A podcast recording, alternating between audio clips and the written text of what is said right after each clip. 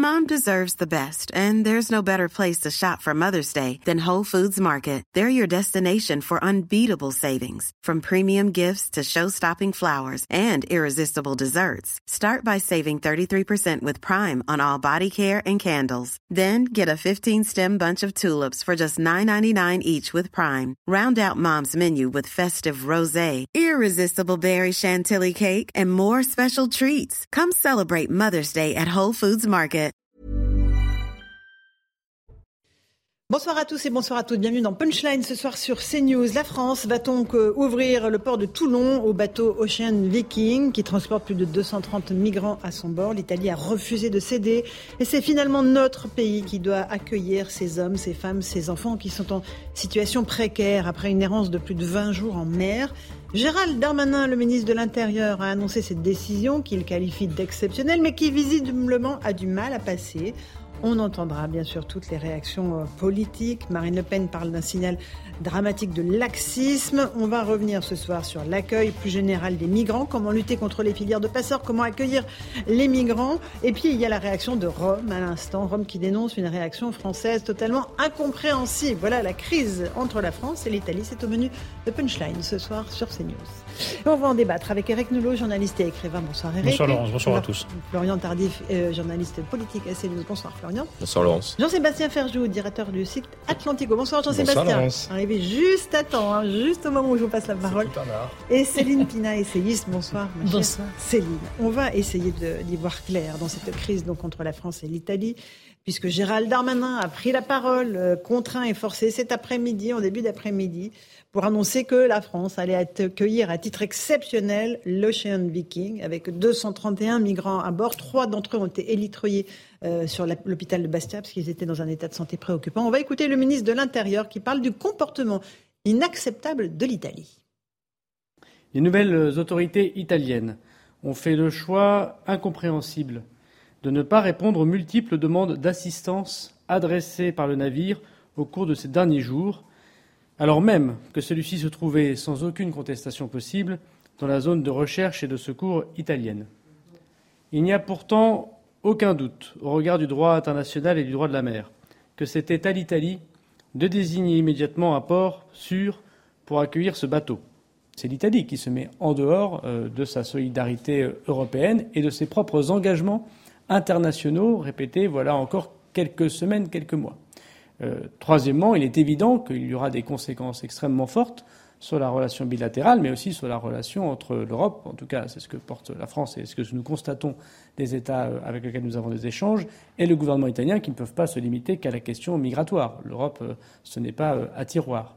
avant de parler du fond, Eric Nolot, juste dans, la, dans, la, dans le visuel, on voit sur la mine du ministre de l'Intérieur qu'évidemment, il n'est pas tout à fait d'accord avec ce qui est en train de se passer. Moins qu'on puisse dire. Oui, ben parce que d'abord, il y a plusieurs lignes euh, au gouvernement, il y a plusieurs lignes politiques, et puis que là, le en même temps trouve ses limites, parce qu'on fait en même temps un discours de fermeté mm. euh, envers les migrants, et puis quelques jours plus tard, on dit il faut quand même les, les accueillir. Donc le message politique, pour le moins brouillé. Mais enfin, L'affaire est quand même euh, extrêmement euh, embarrassante pour tout le monde parce que c'est toujours les mêmes, euh, c'est toujours le même débat qui revient. Parce que oui, il faut accueillir des gens qui sont dans une situation de détresse, surtout vous l'avez signalé, trois personnes qui ont été évacuées dans un, dans un état grave. Deuxième certitude, oui, c'était à l'Italie de, de, de, les accueillir, mais le problème, c'est qu'on prend toujours le, le, on prend toujours la situation au moment de la crise. Mais c'est avant la crise qu'il faut agir. Et il faut vraiment que cette énième crise soit l'occasion de réfléchir en profondeur à ce qu'il faudrait faire pour qu'elle ne se renouvelle pas. J'ai pas l'impression qu'on en prend le chemin, puisque M. Darmanin a l'air de, voilà, d'expliquer qu'il va y avoir une grave crise européenne, en tout cas franco-italienne et même européenne, mm, mais mm. que ben, ce sera la même chose jusqu'à la prochaine fois. On verra ce que ce, en quoi euh, consistent les mesures de rétorsion qu'il évoque suis pas sûr que ça aille très très loin. Euh, juste Florian Tardif, euh, euh, jusqu'à quelques minutes avant le début de la conférence de presse de Gérald Darmanin, on vous donnait des signaux comme que la France n'accueillerait pas ce bateau. Il y a eu un revirement de dernière minute, c'est bien ça? Oui, effectivement, suite au Conseil des ministres qui a eu lieu aujourd'hui, Gérald Darmanin avec Olivier Véran et, le président de la République se sont entretenus suite à ce Conseil des ministres et avant donc ce compte rendu du Conseil des ministres, c'est-à-dire juste avant une décision euh, la décision qui a été annoncée euh, par Gérald Darmanin d'accueillir euh, ce bateau et on m'expliquait en triple off, voici ce qu'on me disait, qu'il y avait potentiellement un accord qui pourrait être trouvé entre la France et l'Italie. L'accord aurait été d'accueillir un tiers des migrants, que l'Italie accueille un autre tiers et que l'Allemagne accueille le, le tiers restant, sauf que Giorgia Meloni en a décidé euh, autrement, que décision a été prise finalement euh, parce que le bateau aussi était euh, dorénavant en territoire maritime français, d'accueillir ce, ce bateau et ensuite de répartir les migrants sans l'Italie, puisque normalement, en tout cas c'est l'objectif annoncé par l'entourage de Gérald Darmanin, nous devrions en accueillir un tiers, l'Allemagne un tiers, et l'autre tiers devrait être en Europe en Europe. Alors, je complète juste ce que vous venez de dire par la réaction de Rome, donc euh, de, Mme mm. de, Madame qui dit Je ne comprends pas, nous ne comprenions pas la réaction de la France à la requête d'accueillir 234 migrants, quand l'Italie en a accueilli 90 000 seulement cette année. Euh, c'est vrai qu'évidemment, l'Italie, de par sa situation géographique, Céline Pina, est l'un des grands points d'entrée des migrants euh, en Europe. Oui, il y a l'Italie, l'Espagne, Malte notamment. Et un des problèmes, c'est qu'il y a eu certes des accords qui proposaient qu'une fois les migrants étant entrés sur le territoire, ils soient répartis entre différents pays européens, sauf que euh, les demandes se font à partir du pays dans lequel les personnes débarquent, et ensuite, euh, bah, ce sont des promesses que de les recaser ailleurs qui ne sont pas toujours tenues, qui sont souvent tenues, mais avec beaucoup de temps euh, avant que les transferts se fassent. Et à la fin, l'Italie, c'est elle qui leur a donné un droit de séjour. Et donc, les trois quarts du temps, ils restent euh, en Italie. Mhm. Donc, on peut comprendre le ras-le-bol des Italiens. Et surtout, on est en face euh, de l'incompétence de l'Europe dans la gestion de ses propres frontières. Une incompétence qui, est, qui pose problème quand même depuis des années et sur lequel on n'arrive pas à avancer. Donc, la question, c'est est-ce qu'on peut gérer ses frontières ou est-ce qu'on ne le veut pas? Mhm. Et euh, c'est toute la question de l'impuissance du politique qui revient. Euh, Jean-Sébastien Ferjou, votre analyse de la situation dans sa globalité, on y reviendra dans le détail, bien sûr, après. Je pense que Giorgia Meloni sera une adversaire plus difficile, plus retorse peut-être que ne l'était Matteo Salvini. Elle est plus habile, je pense. Elle sait très bien, vu la situation économique de l'Italie. Oh, il avait déjà fait le coup avec d'autres bateaux. Euh, oui, mais je hein. pense qu'elle sera plus difficile, qu'elle sera plus habile dans sa manière de manier euh, le mm. gymkhana euh, diplomatique avec le mm. reste des Européens. Oui, d'ailleurs, Matteo Salvini a été poursuivi en Italie pour avoir refusé d'accueillir des bateaux de migrants. Mais comme je vous le disais, Giorgia Meloni, elle est consciente de la situation mm. économique de l'Italie puisque l'Italie n'a pas d'autre choix que de se plier à ce que va lui demander Bruxelles et la Banque centrale européenne. Sinon, on est reparti dans une crise de sa dette souveraine donc vis-à-vis de ses électeurs, vu qu'elle ne peut rien faire sur ce terrain-là, elle va évidemment se montrer intraitable sur l'immigration ou sur euh, les sujets sociétaux. Mais ça reste quand même un enjeu démocratique. Hein. C'est-à-dire qu'elle a été élue sur une promesse. Il n'est pas totalement absurde de vouloir se respecter les promesses sur lesquelles on a été élu.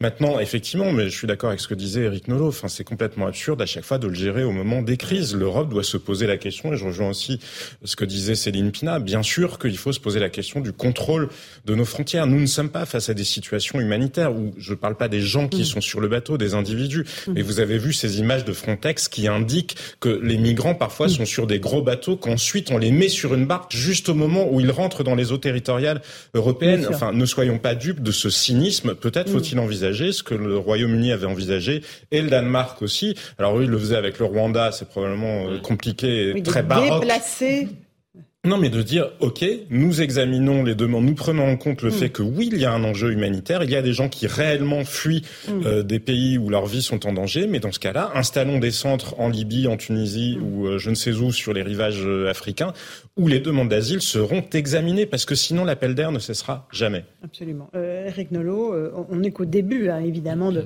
de, ces vagues de bateaux qui arrivent. Euh, Madame Mélanie vient d'être élue, il est évident qu'elle allait être testée sur sa résistance à ce type euh, d'arrivée. Oui, mais enfin, qu'est-ce qu'on appelle, qu'est-ce qu'on appelle résistance? Résistance à quoi? Au droit maritime, au droit international? Moi, je veux bien que l'Italie euh, veuille changer les règles, mais pour l'instant, ce sont les règles existantes qui s'appliquent. Donc, c'est absolument inacceptable ce qu'elle fait. Mhm. Il fallait qu'elle prenne le bateau et qu'ensuite elle dit écoutez, ça ne peut plus durer. On réunit l'Europe et on change les règles. Mais là, Alors elle a pris déjà, il y avait quatre bateaux, elle en a pris trois. Hein, oui, une partie des. Il ne s'agit pas de dire trois sur quatre ou deux sur quatre. Il s'agit d'appliquer les accords. Si les accords ne conviennent pas, ce qui est tout à fait mhm. le droit de l'Italie, c'est un pays souverain. S'ils veulent changer les accords, si l'Italie veut changer les accords, elle discute. Mais là, on est, on est mis devant le fait accompli. On est dans le chantage quand même. Parce que qu'est-ce qui se passe? Admettons que le, triple off euh, ait été vérifié. Mhm. Qu'est-ce qu'on fait?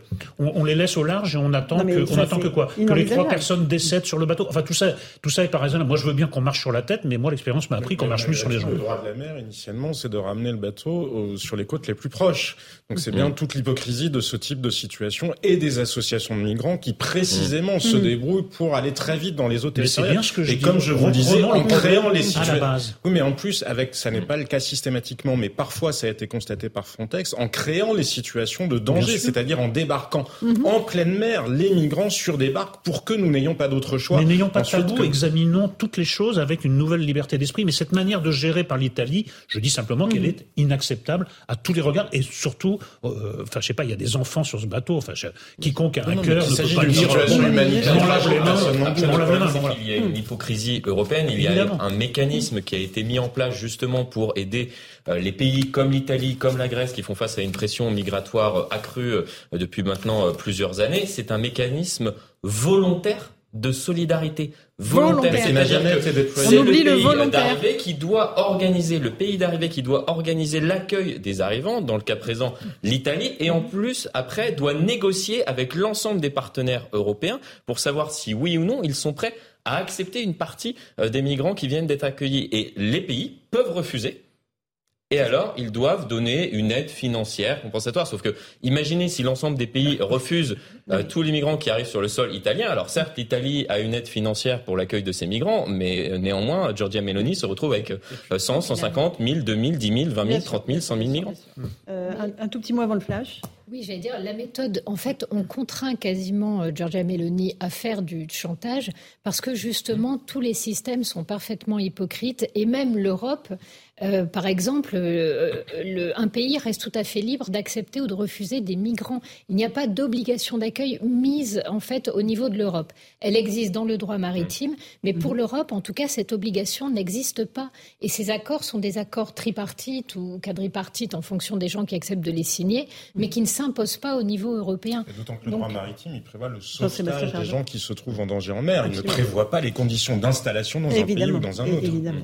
mais c'est vrai que la situation est extrêmement euh, complexe et que là, on va avoir demain matin euh, à Toulon l'arrivée de ce bateau qui est en train de se diriger euh, vers la rade de Toulon. On aura dans un instant nos envoyés spéciaux à Toulon. Mais d'abord, c'est le flash. Il est 17h. Les informations, le rappel des titres de l'actualité avec Maureen Vidal.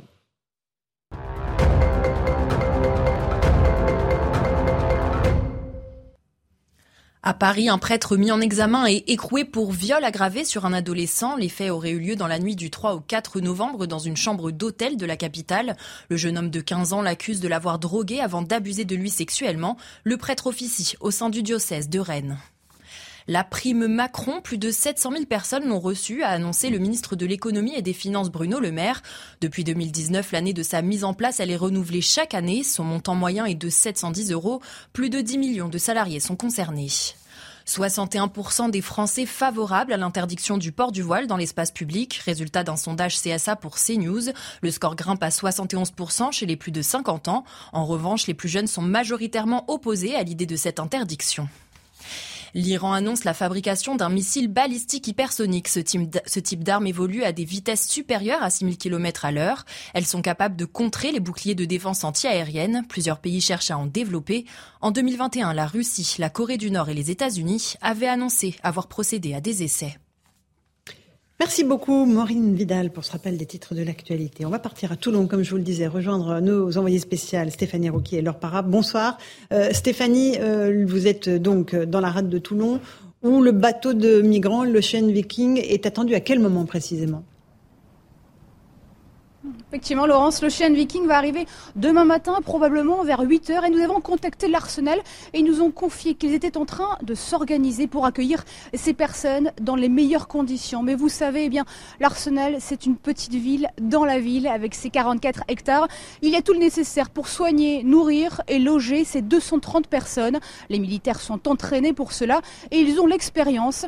Les autorités nous ont expliqué que, eh bien, les contrôles sécuritaires seront menés au sein même de la base navale avec des entretiens individuels. Alors les migrants qui le souhaitent pourront déposer une demande de séjour ou une demande d'asile. Alors la majorité des Toulonnais que nous avons rencontrés sont pour cet accueil dans la base navale et ils ont expliqué que c'était le devoir de la France de les secourir et que leur calvaire avait suffisamment duré. En revanche, eh bien d'autres habitants, eux, nous ont avancé leurs inquiétudes pour l'avenir. Ils craignent que cet accueil ici ne devienne une habitude.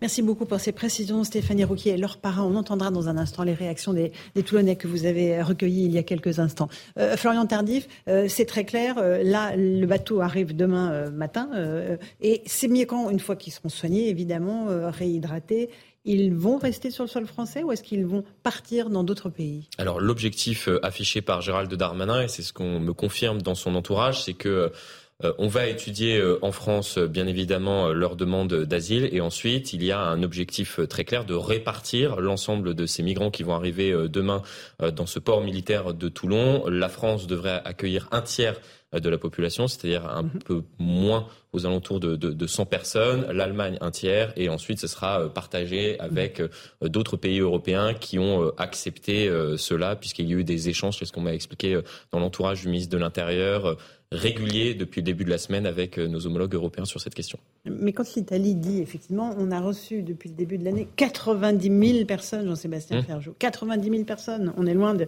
mmh. des centaines, des quelques centaines de, personnes. Il y a un flux migratoire ininterrompu qui arrive sur les côtes italiennes. Et ils se sont, ils se sont sentis très très seuls à certains moments par rapport à l'Union européenne. Bien sûr, mais il y a une hypocrisie phénoménale de la part de l'Union européenne et de la France en particulier, qui a juste la chance d'être un peu plus en retrait euh, de, des côtes africaines que ne l'est l'Italie, parce que c'est complètement absurde de dire aux Italiens débrouillez-vous, le droit de la mer et les accords européens prévoient ci ou ça. Nous ne sommes plus dans ce cadre-là, parce qu'à la fin, il faudra bien qu'on se pose la question de fond.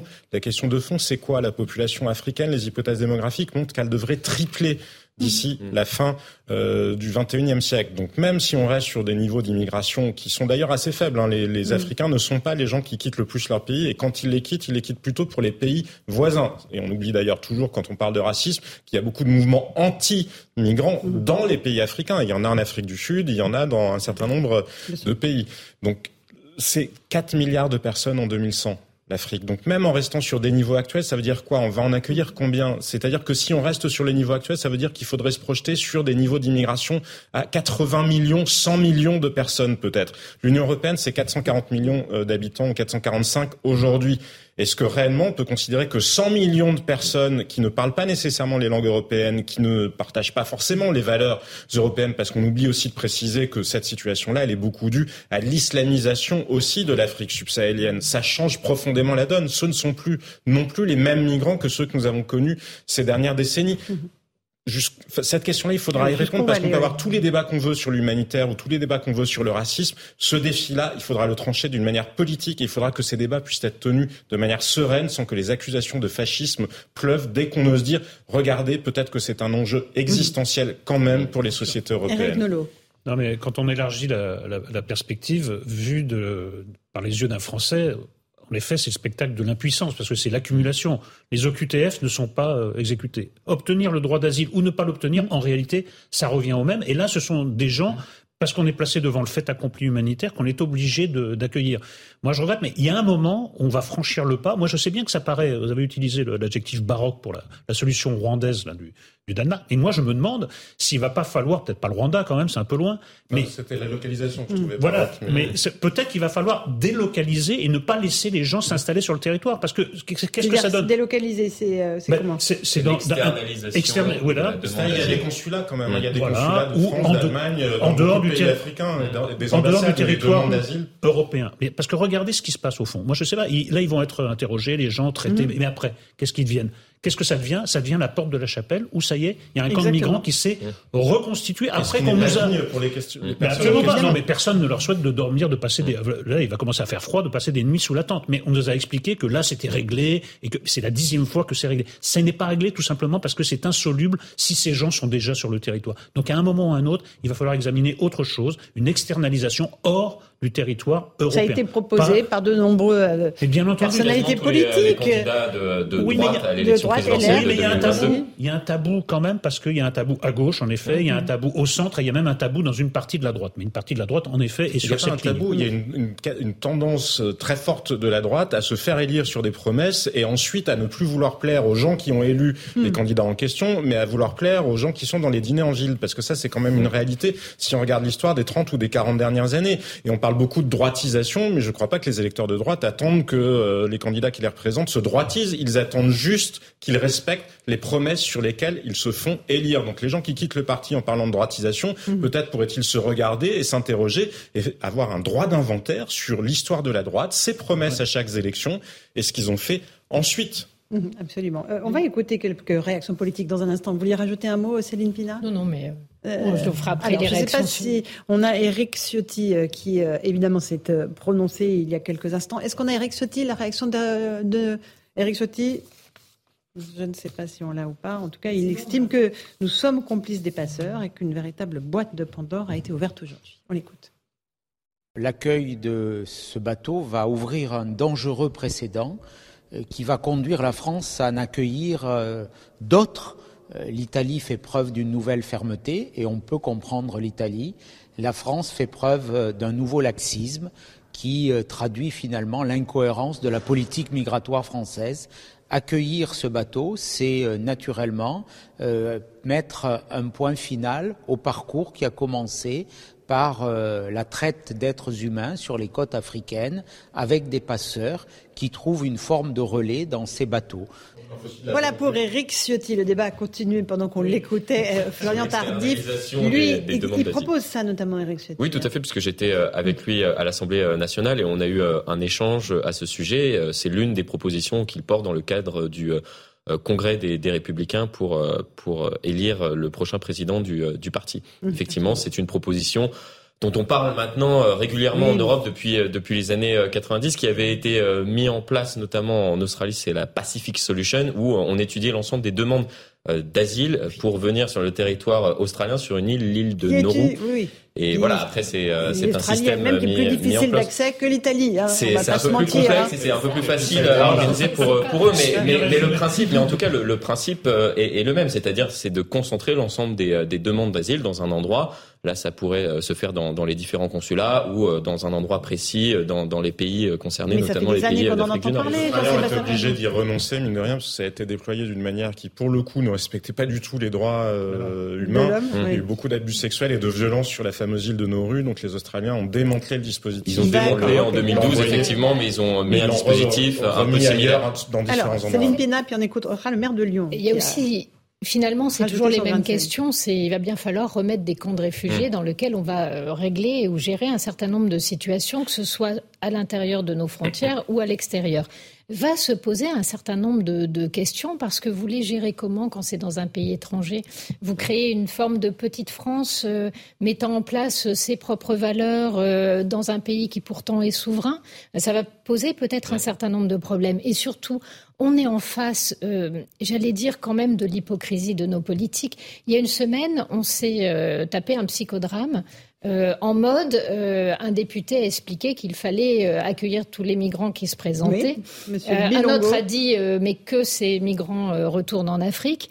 Et là, tout le monde a hurlé en disant c'est pas possible, on peut pas hmm. parler comme ça. Mais on est en train de parler de quoi aujourd'hui hmm. Si c'est de la question de qu'est-ce qu'on fait des gens qui arrivent sur notre territoire, comment on les accueille correctement, est-ce qu'on a le droit d'en refuser et de renvoyer un certain mhm. nombre de personnes chez eux? Est-ce que même penser au retour est légitime? Vous imaginez bien que quand on ne peut même pas poser de façon rationnelle ces questions-là, euh, poser la question d'externaliser la gestion des migrants, mhm. euh, on en est quand même extrêmement loin. Sans compter qu'on a une Europe qui se heurte à cette question. Enfin, on, les drames, euh, on les a vécus avec l'histoire du petit Elan elle date quand même même d'avant le Covid. Mmh. On n'a pas fait un pas sur ces questions. On n'a même ouvert aucune négociation. Mmh. Donc, franchement, euh, moi, je veux bien qu'on explique aux gens, il va falloir gérer ça au niveau européen, mais aujourd'hui, on n'a même pas construit le premier pas pour y arriver. Il y a une telle dilution de la rationalité dans nos débats politiques que moi, je ne crois pas à la, désobéissance civile. Hein. Mais dans la mesure où l'État ne dit rien des gens qui bloquent le périphérique, où ils sont finalement ils sont mis en garde à vue, mais enfin, ils ne risquent pas grand-chose mhm.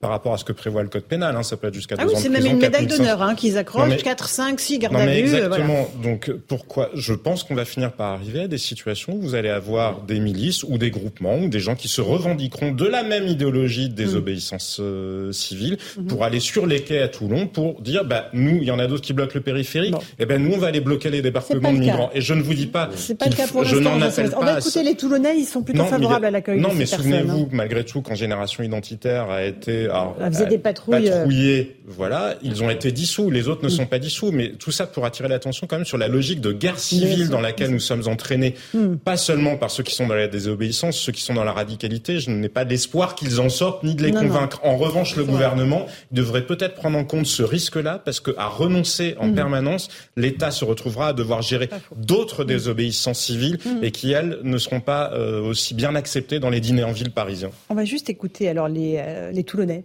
C'est les premiers pour l'instant concernés. Euh, qu'est-ce qu'ils pensent de cet accueil du bateau Ocean Viking avec 230 personnes à bord? Écoutez leur réaction recueillie par Stéphanie Rouquier et leur para. C'est une très bonne chose parce que nous sommes des humains. Le soleil brille pour tout le monde, pas uniquement pour nous. Il faut l'accueillir, ces gens. Il y a de la place pour tout le monde dans le monde. Ben, il faut les accueillir, oui. Ça fait plusieurs jours qu'ils sont en mer et maintenant il faut que ça s'arrête. Je ne suis pas contre. Par contre, pour, les, pour la régularisation, euh, ça ne serait pas possible. Ce n'est pas une solution. Donc, euh, tout le monde dit venir en Europe, mais le problème, c'est qu'on en a trop. Bon, euh, Eric Nolot, c'est euh, voilà le résumé. À la fois, oui, il faut accueillir, c'est la tradition euh, des côtes maritimes, et en même temps, voilà, on est quand même face à un Mais parce que toutes les personnes qui ont, été, interrogées sont comme nous, partagées entre le cœur et la tête. le, le cœur a la première réaction, évidemment, il faut sauver ces gens, et ensuite on commence à réfléchir. Mais qu'est-ce que serait l'approche rationnelle du problème? L'approche rationnelle du problème, ce serait de dire au fait, est-ce que cette situation convient à quelqu'un? Ça convient à personne. Mm. Ça convient ni aux réfugiés, ça convient ni aux pays euh, d'accueil. Donc, il faut changer les règles. En plus, ces, gens dont on perd la trace dans la, dans la nature ou qu'on retrouve dans les, dans, les campements, qu'est-ce qui se passe? Euh, Ils sont souvent euh, contraints à la délinquance ou et même, mhm. ils sont eux-mêmes victimes de délinquance de, la part de personnes. Euh, on le voit dans les camps de migrants dans le nord de Paris. Hein. Mais évidemment, c'est exactement le cas de figure que il y a vous les trafics, la prostitution, la etc. Prostitution, euh, les abus, voilà, on les drogue pour qu'après ils deviennent dealers. Enfin, à l'intérieur des camps et à l'extérieur des camps. Donc tout ça est catastrophique. Donc la seule chose qui ne serait pas rationnelle, c'est de, de, se laver les mains en disant pourvu que la crise passe et on gagne du temps jusqu'à la prochaine. J'espère au moins que cette. Mais c'est pourtant ce que nous faisons depuis 20 ans. Eh ben oui, mais à chaque fois, à chaque fois, j'ai l'espoir peut-être un peu naïf. Vous avez raison que ce sera la crise de trop et que là, on commencera à réfléchir de manière rationnelle. Pour l'instant, on est dans l'irrationalité. Quand on interroge quelqu'un dans la rue, il va forcément choisir la voie du cœur. C'est compliqué d'assumer la voie de la raison, vous, êtes quelqu'un de lambda, on vous tend un micro, euh, tout le monde va vous regarder, va vous juger, vous n'allez pas prendre une position nuancée euh, sur un problème humanitaire. Donc la vraie question, c'est quand on interroge les gens aujourd'hui, par exemple sur leur acceptation de l'immigration, sur le regard qu'ils portent sur les différentes immigrations, parce que c'est pareil, l'immigration, c'est pas un grand tout, il y a énormément de différences. Et on le voit en France et ailleurs, en Europe, on voit à la fois monter euh, les votes pour les partis les plus extrêmes et ceux dont on pense qu'ils ont une part de xénophobie, et on voit aussi le rejet de l'immigration monter de façon massive. Donc on a des résultats qu'il ne faut pas nier. Je pense qu'on est loin aujourd'hui mm. d'avoir des gens qui vont se battre, parce qu'en fait les Français sont plutôt des gens euh, qui sont attachés à l'état de droit, qui sont des gens modérés. Ils n'ont aucune envie de créer des milices. Pour eux, c'est aberrant. C'est à l'État de gérer ces choses-là. Mais quand on vous tend un un micro, vous n'allez pas dire quelque chose qui va faire, vous faire passer pour quelqu'un de sans cœur et de sans Bien âme. Entendu. Euh, Florian Tardif, un petit mot avec vous, puisque vous êtes du service politique de CNews, sur la relation compliquée déjà entre Georgia Meloni et Emmanuel Macron. Qu'il l'a rencontré euh, le jour de son élection quasi en catimini, alors qu'il était lui en voyage à Rome pour rencontrer euh, le pape. Euh, ça, voilà, on sentait qu'on n'était pas dans la cordialité. Il y avait eu des tensions auparavant. Hein. Il y avait notamment la ministre des Affaires étrangères qui avait dit oui, on va surveiller l'Italie, on va il y avait quelque chose déjà de très tendu entre les deux dirigeants? Oui, tout à fait. Ça a été euh, le premier euh, dirigeant à rencontrer Giorgia Meloni lorsqu'elle a accédé officiellement au pouvoir. Il avait communiqué sur son fil Twitter une photo où on voyait à peine mm. Giorgia Meloni de dos euh, éclairé euh, par euh, par un clair de lune. mais voilà, on, avait bien compris. C'était presque romantique. Non, mais c'était presque romantique. Non, mais tout ça pour dire qu'elle était dans la pénombre, qu'il y avait un espèce de flou ah artistique autour de, de, de leur rencontre. Il y avait, on était loin du, du, du romantisme. bien, évidemment, on, était loin de Roméo et Juliette. Et, et, et, autant dire que la, la, la relation est conflictuelle. ils se sont de nouveau rencontrés en Égypte lors de la, la COP 27. On a dit, euh, en tout cas, euh, certains certains journalistes ont expliqué qu'ils s'étaient vus en marge de ce sommet pour justement évoquer cette question de l'Ocean Viking. Au sein de la présidence française, on a réfuté euh, cette cette hypothèse d'une rencontre euh, informelle entre euh, le président de la République euh, et Giorgia Meloni. Mais oui, la relation était déjà complexe mm. avant, avant cet événement. Elle va l'être d'autant plus. Il y a eu des représailles qui ont été annoncées par Gérald Darmanin. On parlait tout à l'heure de justement cette répartition des migrants entre pays mm. européens. La France avait accepté de relocaliser 3500 migrants qui sont actuellement sur le sol italien qui devaient arriver en France. Gérald Darmanin a dit c'est niette on suspend tout, toute relocalisation à partir euh, d'aujourd'hui et il y aura un contrôle accru euh, euh, concernant les contrôles aux, frontières franco-italiennes. Bon, c'est pas trop en quoi ça, a à voir. C'est peut-être aussi pour dire voilà. Euh, J'essaie d'être dur tout en, tout en disant que, que voilà que je sais. Cela dit, c'est pas une frontière si difficile que ça à contrôler, a fortiori l'hiver. Hein, les points de passage entre l'Italie et la France, il y a quand même les Alpes. Mais moi, ce que je trouve assez fabuleux, c'est de vouloir des représailles contre l'Italie. L'Allemagne piétine, mais allègrement, mais allègrement, la quasi-totalité des règlements et des traités européens depuis des années, ce qui aboutit à des conséquences absolument néfastes pour des tas de secteurs français, qu'ils soient énergétiques, qu'ils soient économiques, qu'ils soient industriels, etc. Jamais la France n'a eu l'idée, ne serait-ce que d'oser le mentionner à un chancelier, euh, un chancelier allemand. Donc les représailles pour l'Italie, quand on accepte de se faire d'être le paillasson, parce qu'il n'y a mhm. pas d'autre mot, hein, quand vous faites vraiment le bilan industriel des, des 20 et monétaire des 20 dernières années, je trouve ça quand même grotesque. Mais il y a, une, il y a une logique politique profonde c'est qu'en fait, la seule manière pour Emmanuel Macron de se faire élire aujourd'hui, c'est de jouer sur une forme de cercle de la raison qui serait opposé à la montée des populismes, voire en infra d'une forme de fascisme déguisé. Donc, euh, il ne peut pas s'entendre avec Giorgia Meloni parce que ça signifierait que ce qu'elle incarne a une forme de légitimité. Or, tous les analystes euh, italiens, quand ils doivent expliquer qui est Giorgia Meloni, disent mais en fait, elle n'est pas du tout fascisme, fasciste. Elle ressemblerait plutôt au RN en France. Donc c'est un, vrai mmh. souci de, positionnement politique. Oui. Exact, beaucoup mmh. plus libéral. Mais il y a un vrai souci de positionnement politique dans le narratif qui a amené Emmanuel Macron au pouvoir et qui le fait tenir aujourd'hui parce que euh, on a eu quand même un, je crois que c'était dans le JDD ou euh, un résultat de sondage qui indique que si aujourd'hui il dissolvait le seul parti qui profiterait de la dissolution serait le Rassemblement national. Donc il a un vrai souci politique interne qui influe sur ce qu'il est obligé de mettre en scène en politique extérieure. Mais je crois que c'est Léchina, mais elle doit, pardon, sur, quelque chose d'absolument majeur. Effectivement, c'est le narratif, c'est-à-dire que la politique n'existe plus. C'est un théâtre d'ombre. Ce qui compte, la seule chose est de dire regardez comme je suis une belle personne, puisque je vous proclame des valeurs que personne ne peut contester. Et la politique elle-même, bah, si, pardon, on en est, on en est beaucoup, on est quand même beaucoup là parce que ce sont des narratifs. Emmanuel Macron, s'il devait discuter avec le Danemark, où c'est un gouvernement social-démocrate et qui, je pense, se montre encore beaucoup plus dur vis-à-vis des migrants et de l'immigration que ne le fait euh, ou que ne l'a jamais fait l'Italie, que dirait-il? Parce que là, effectivement, ça prendrait son logiciel à revers. Ce que je veux vous dire, Eric, c'est que ça n'est pas spécifique à Emmanuel Macron. C'est que les débats politiques sont construits justement autour du narratif. On ne se fait pas élire pour l'action qu'on entend mener. On se fait élire sur l'idée, ce qu'on entend incarner comme valeur. Essayons, d'être équitables. Moi, je comprends un peu les Italiens parce qu'on les a laissés très seuls dans cette crise migratoire. On les, a Grecs complètement laissés tomber. On les a laissés tomber. Ils ont, euh, ils ont accueilli enfin, des flux incroyables de, de migrants. Ils n'empêchent, c'est là où je ne suis pas d'accord avec le narratif, il n'empêche que dans cette affaire, Mme Mélanie est dans son tort. Voilà. Elle s'assoit sur les traités. Je regrette, vous pouvez tourner la chose dans tous les, dans tous les mm. sens. Elle s'assoit sur les traités. Elle a tort. Après, est-ce que c'est de bonne politique d'annoncer des représailles non. Je trouve que ça ne fait absolument pas avancer la chose. C'est le moment de discuter, pas de jouer à, à, à, se dresse sur ses armes. Et j'ajoute une dernière chose.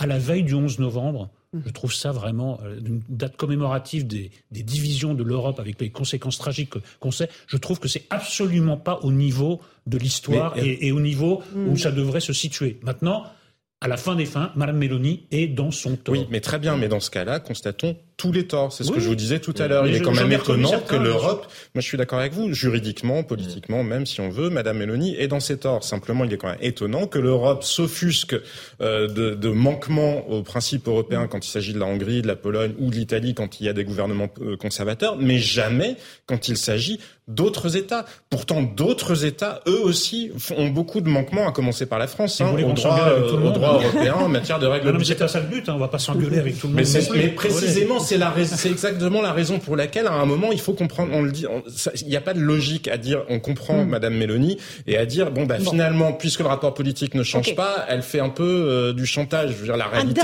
elle ne les a pas laissés se noyer. La réalité c'est qu'elle savait que les Français allaient les, les, sauver. Juste Florian, un dernier mot. Euh, cette crise diplomatique là que euh, on voit émerger avec entre la France et l'Italie, est-ce qu'elle ira beaucoup plus loin que les mesures de rétorsion qu'on a évoquées? Allez, vous ne prendra pas vos 3500 migrants puis on va un tout petit peu accroître les contrôles à la frontière. De toute façon, on n'a pas de personnel. mais bon, ça, c'est pas grave, on n'a pas de euh, policiers, ni de douaniers. Bon, il restait ferme dans, dans, sa position, tout simplement parce que lorsqu'il a annoncé qu'on allait euh, accueillir. C'est de la gesticulation ou pas, Florian oui.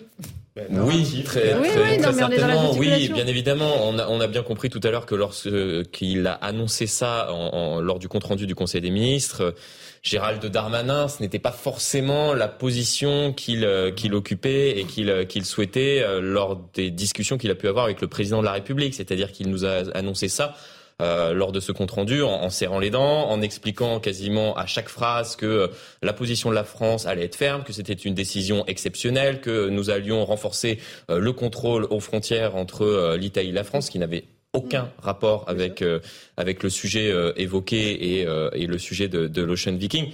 Oui, très certainement, il va y avoir des, des, discussions qui vont être beaucoup plus complexe avec les Italiens. On verra cela euh, très prochainement puisque Gérald Darmanin a annoncé un conseil des, des ministres, très certainement des ministres de l'Intérieur sur cette question. Assez rapidement. Donc, Assez rapidement. Vous gardez tout ça pour un instant. Juste après la pause. Merci beaucoup Florian Tardif. On se retrouve dans un instant dans Punchline sur CNews et on reviendra évidemment sur cet accueil du bateau Ocean Viking à Toulon dès demain matin. À tout de suite. 17h30, bienvenue si vous nous rejoignez à l'instant dans Punchline sur CNews. Dans un instant, nos débats, mais tout de suite le rappel des titres de l'actualité avec Maureen Vidal.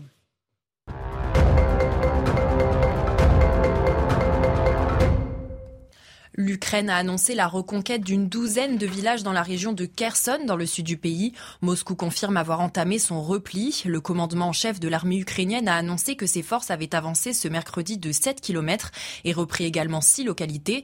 Un retrait des forces russes de Kherson serait une nouvelle victoire pour Kiev, a déclaré le secrétaire général de l'OTAN, Jens Stoltenberg. Le ministre du Travail, du Plein Emploi et de l'Insertion, Olivier Dussopt, s'est entretenu aujourd'hui avec un agent de Pôle Emploi à Lille qui avait été agressé à l'arme blanche ce mercredi alors qu'il travaillait. Le ministre a tenu à lui témoigner tout son soutien ainsi qu'à ses collègues. Ces derniers bénéficient d'une cellule de soutien psychologique. Les jours de l'homme ne sont pas en danger. L'incendie sur le site de produits chimiques Arkema est maîtrisé. Le feu s'était déclaré vers 9h ce matin, entraînant une explosion et un dégagement de fumée. L'incendie n'a fait aucun blessé, selon la préfecture de l'Isère. L'usine est la plus importante unité de production d'eau oxygénée du groupe. Merci beaucoup Maureen Vidal pour ce rappel des titres de l'actualité. On est toujours avec Eric Nolot, avec Jean-Sébastien Ferjou du site Atlantico, avec Céline Pina. On va revenir euh, sur ce bateau de migrants euh, euh, qui s'appelle l'Ocean Viking, 230 personnes à bord qui va arriver demain matin à Toulon. Et j'aimerais juste qu'on comprenne ce qui se passe en Méditerranée. Pourquoi c'est une des mers évidemment les plus actives au monde? Et pourquoi le sauvetage des migrants est assuré par les ONG humanitaires alors que la réglementation du sauvetage en mer concerne toutes les embarcations? Explication d'Augustin Donadieu et je vous passe la parole ensuite. La réglementation maritime internationale est claire. Tout État exige du capitaine d'un navire battant son pavillon qu'il prête assistance à quiconque est trouvé en péril en mer. Bertrand de Rennes était capitaine de pétrolier. En 2015, il est appelé pour porter assistance à un bateau de passeurs. En arrivant sur zone surprise, ils sont à bord de la petite embarcation, plus de 200 migrants. Il faut savoir que nous, euh, sur nos navires, on est à peu près 20 on a des vivres pour 20, des médicaments pour 20, on n'a pas des vivres pour 100, 200 à 300 personnes. Donc j'aurais pu éventuellement les mettre sur le pont, mais ça n'aurait pas pu aller au-delà. Bertrand de Rennes en informe alors les autorités qui font affréter un bateau militaire, car au-delà du manque de vivres, ce sauvetage faisait courir un risque pour son équipage et son navire pétrolier. Comment on gère des migrants? Euh, spécialement, comme ça m'est arrivé en 2015, sur un navire qui transporte un produit hautement explosif. Est-ce que le fait de, leur dire bah, finalement on peut pas aller au port où vous voulez aller, mais on va aller ailleurs, est-ce qu'ils vont pas ouvrir les vannes qui peuvent engendrer une catastrophe C'est nous, c'est ce qui nous préoccupe en tant que marins euh, de commerce. Depuis son adoption en 1982, la Convention des Nations Unies sur le droit de la mer n'a jamais été modifiée. Voilà, Eric Nelon, on voit bien toute la complexité de la situation en mer Méditerranée avec un phénomène qui ne va pas s'arrêter. C'est la seule certitude qu'on a. C'est-à-dire qu'on aura de plus en plus de bateaux et qu'il va falloir trouver une solution à un moment ou à un autre. Ça va s'amplifier, le dérèglement climatique euh, aidant. Eh mmh. voilà, nous avons déjà beaucoup de mal à, gérer. Euh, ce problème va être multiplié par 10, par 100, par 1000, personne ne le sait, c'est exponentiel. Non, ce que je retiens de ce reportage, c'est qu'il ne doit pas y avoir de questions tabou. Le, rôle des ONG doit être euh, examiné. Parce que si ils sont fidèles mm.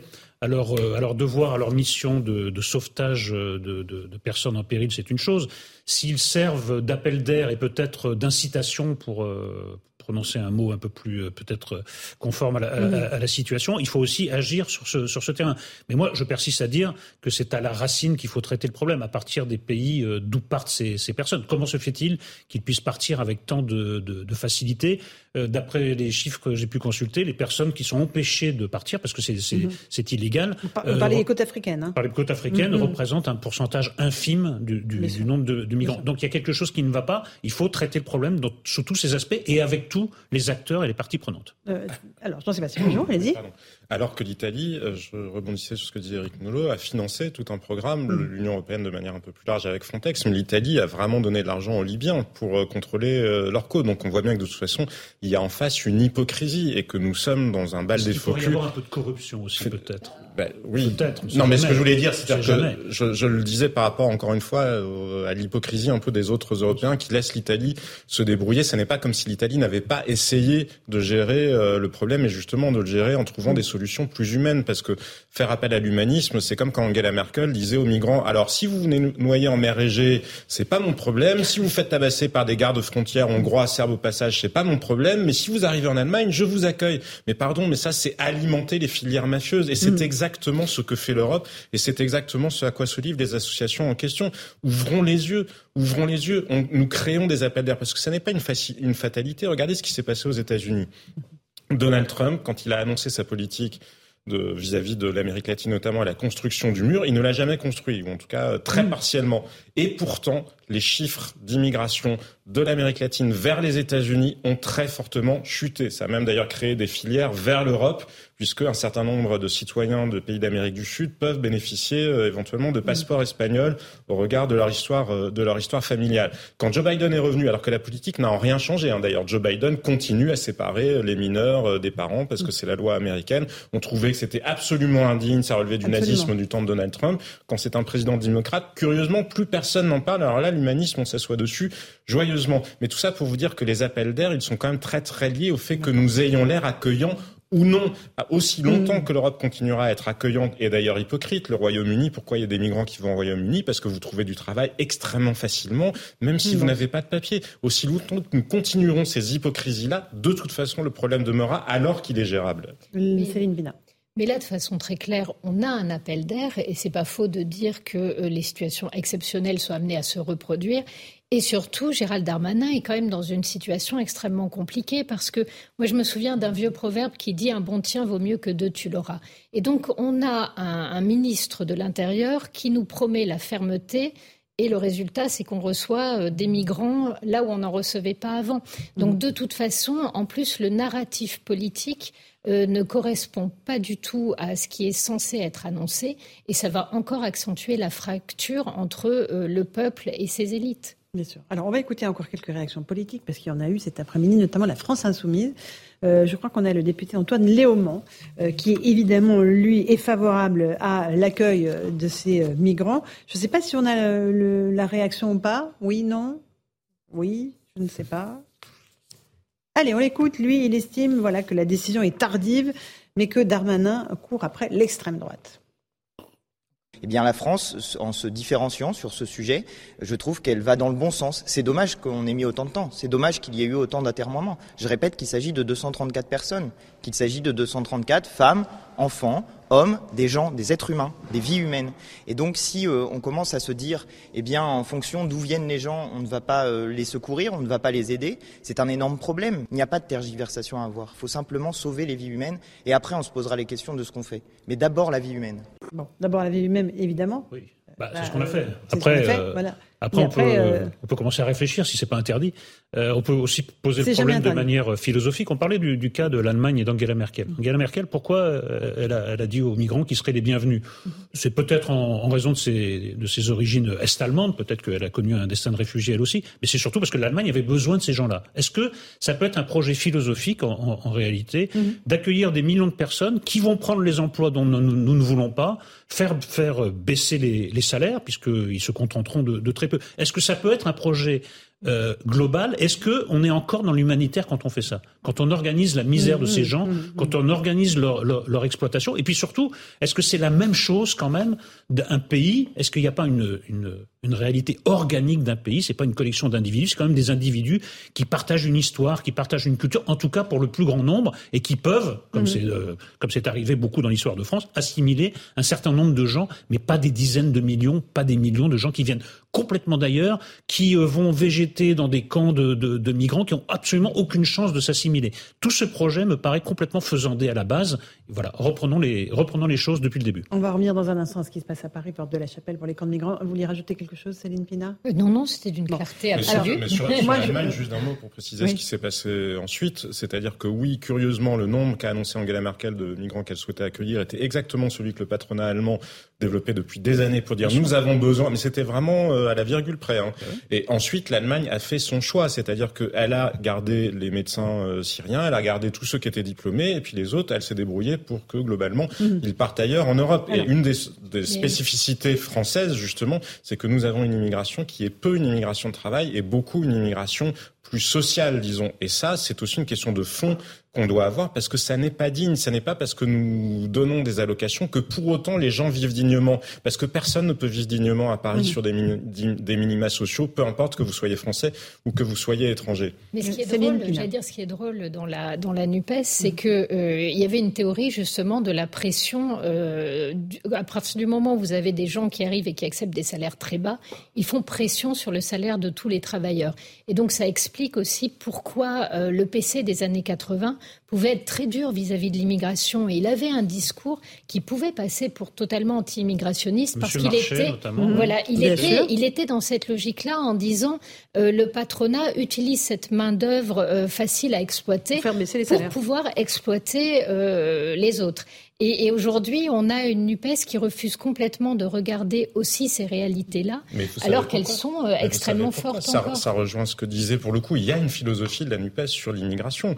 On peut ne pas la partager, mais elle est euh, extrêmement rationnelle. Il y a du part une part de cynisme sur, parce que le Parti communiste avait des électeurs à l'époque, hein, ça représentait 25-30% de l'électorat français. Le Parti communiste n'en a plus, donc ils se sont dit, ah bah tiens, mais ça a été terrorisé, hein, c'est pas moi qui le dis. Vous souvenez-vous d'ailleurs de la note de Terranova. Allons chercher, c'est un nouvel électorat et c'est en plus un nouvel électorat qui nous permettra de faire voler en éclats, miracle, le système capitaliste, le système patriarcal, enfin bref, tout ce que vomissent à longueur de journée euh, des militants de l'extrême gauche, et c'est leur droit. Euh, nous vivons dans une démocratie, ils peuvent bien défendre les valeurs qu'ils veulent, mais nous avons aussi le droit d'y répondre et de ne pas faire semblant, de ne pas voir que, euh, je vais vous dire, je suis pas certain qu'Antoine Léaumont se préoccupe tant que ça du sort des migrants. Je pense qu'il y a Vous pouvez pas lui faire de procès d'intention, il mais n'est pas si sur le plateau. Le faire, mais si j'ose, bah mais si, bah, peu importe, pas lui, mais admettons beaucoup d'autres, pas lui spécifiquement. Non, mais s'il était sur le plateau, il vous répondrait. Non, non, mais il n'est pas là. Pas, de problème. Pas lui spécifiquement, peut-être que lui, effectivement, épouvantablement sincère, voilà, c'est une exception parmi, parmi hein, les autres. Le cynisme et la sincérité, parfois, sont très Non, non, parce qu'il faut savoir, il faut savoir regarder la réalité en face. Bien souvent, c'est une instrumentalisation des personnes en question qui ne deviennent que les pions d'une stratégie politique, justement, et d'une vision de nos sociétés. Et ils en ont mais rien à faire de ce que deviennent effectivement les personnes concernées. Le problème de cette instrumentalisation, je trouve, c'est que derrière, on ne sait pas quel est le projet de société.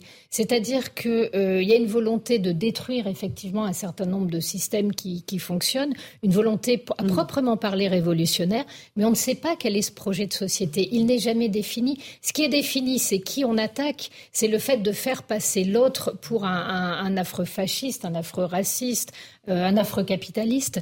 Mais ces gens-là ne disent jamais ce qu'ils veulent et ce qu'ils vont créer. Ah bah Ils ne montrent ni chemin, ni but, ni perspective. C'est ce qu'ils veulent.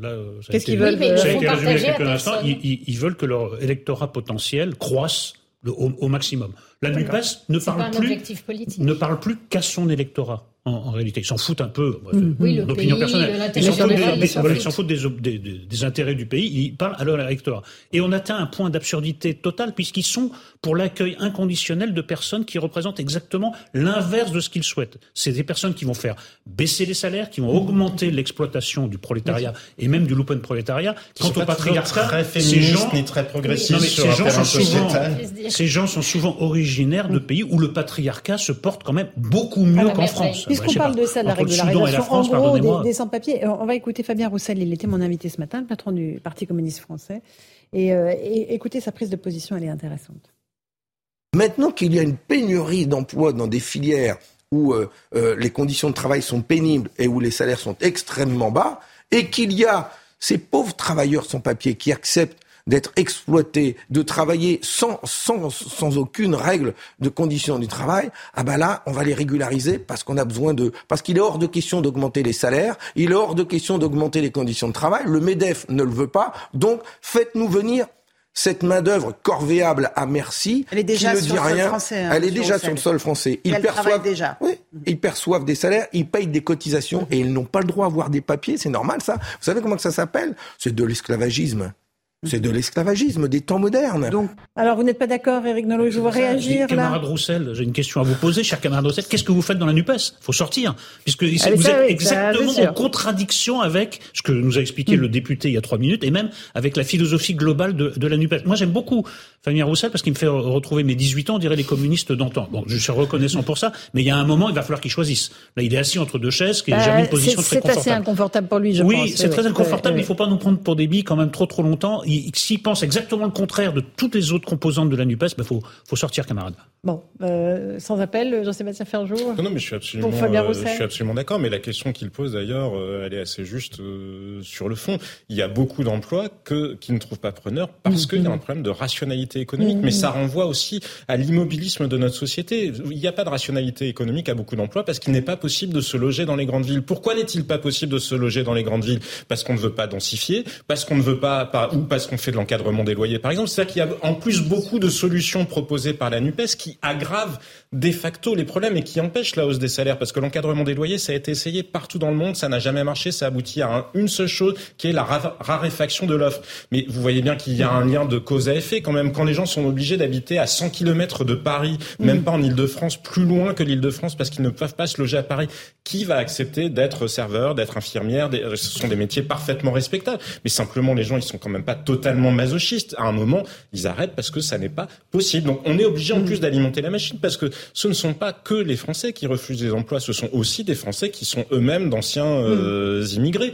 Et on le voit, à partir du moment où il y en a toujours des nouveaux parce qu'ils sont en situation irrégulière et qu'ils sont corvéables à merci. Mais ça, c'est le modèle britannique. Hein. Mmh. Le modèle britannique, c'est ah oui, soyons multiculturels et ayons l'air ouverts, mais enfin oui, euh, parce qu'on fait travailler des gens qui travaillent très largement en dessous du salaire minimum sans protection sociale ou alors qui deviennent euh, chauffeurs Uber pareil en faisant des heures et des heures extensibles à l'infini. Mais oui, mais la réalité, elle est là. Ça n'est pas, ça n'est pas de l'humanisme. Ce n'est pas de la dignité. non, bien sûr, Céline Pina. Donc, euh, et c'est pas du libéralisme non plus, je vais vous dire. À, terme, ça finit par casser euh, la logique d'égalité des droits. C'est-à-dire que la notion d'égalité des droits, elle peut se penser que sur une dynamique dans laquelle il y a une possibilité de progression sociale.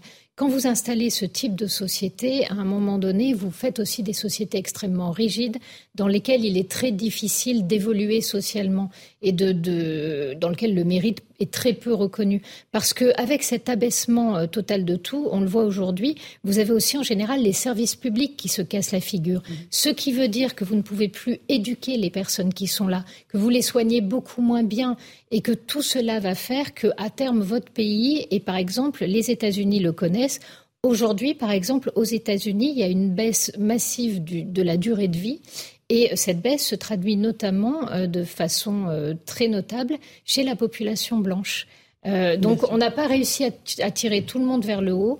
En revanche, on a réussi à rabaisser un petit peu tous les secteurs d'activité. Quel, constat on peut, on peut, adopter le. quiconque a été aux États-Unis voit très bien comment fonctionnent les États-Unis. C'est-à-dire que les latinos font tourner la baraque. Quoi à tous les niveaux, que ce soit dans les hôtels, vous, mm. croisez que des latinos, dans, les restaurants que des latinos.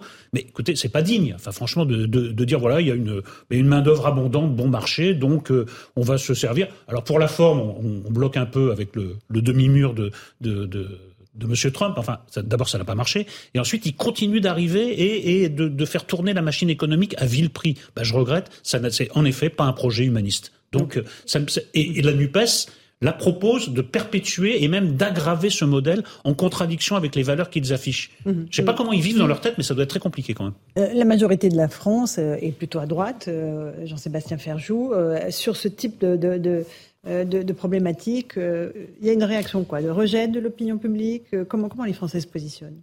Mais je ne sais pas si la majorité des Français sont de droite ou si tout simplement ils attendent quelque chose d'assez simple dans une démocratie, à savoir que les propositions ou les promesses qui sont faites pendant les campagnes soient suivies des faits.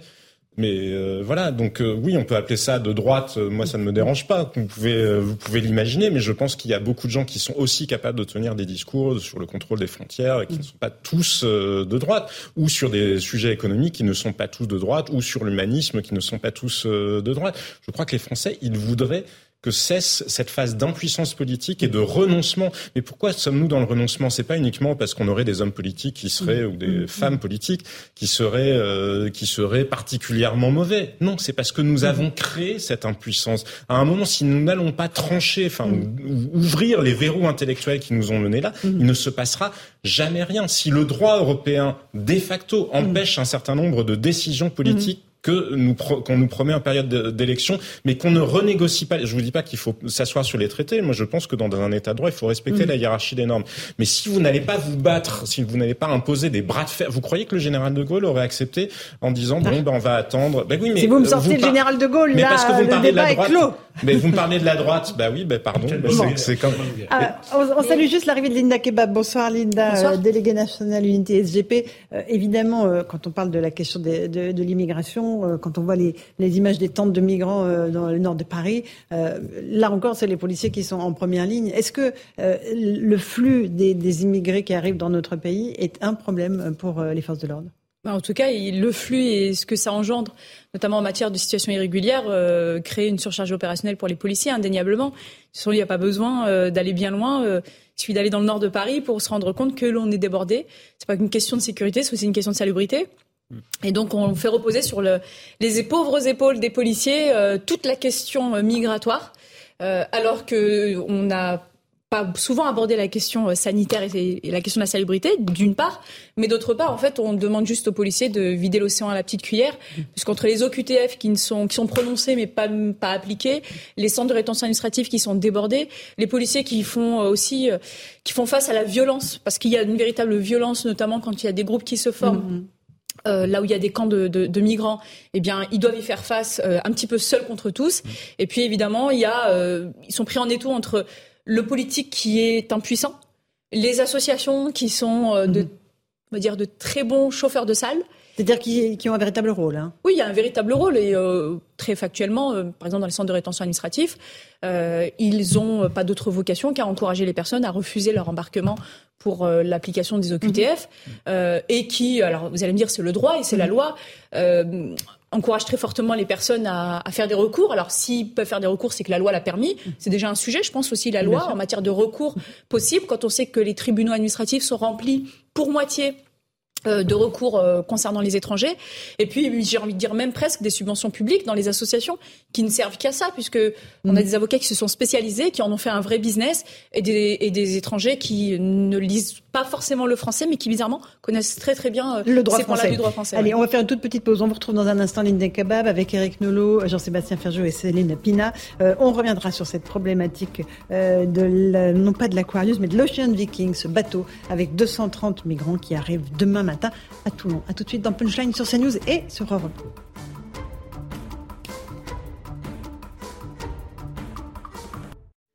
Bonsoir à tous et bonsoir à toutes. Bienvenue dans Punchline ce soir sur CNews et sur Europe 1. La France a perdu son bras de fer face à l'Italie et a donc accepté d'accueillir le bateau Océan Viking avec plus de 230 migrants à bord. Ils arriveront demain matin à Toulon. Nous serons sur place dans un instant.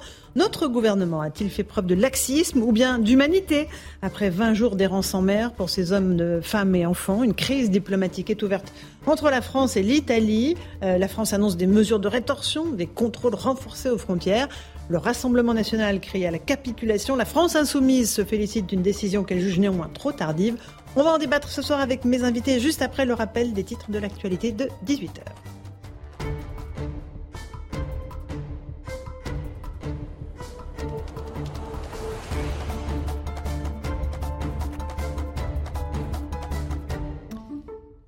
Et il est 18h. Bienvenue si vous nous rejoignez à l'instant sur Europe 1 et sur CNews. La grève aujourd'hui en France. À Paris, les transports quasiment à l'arrêt. Cinq lignes de métro sont totalement fermées. Les autres ne roulent qu'aux heures de pointe.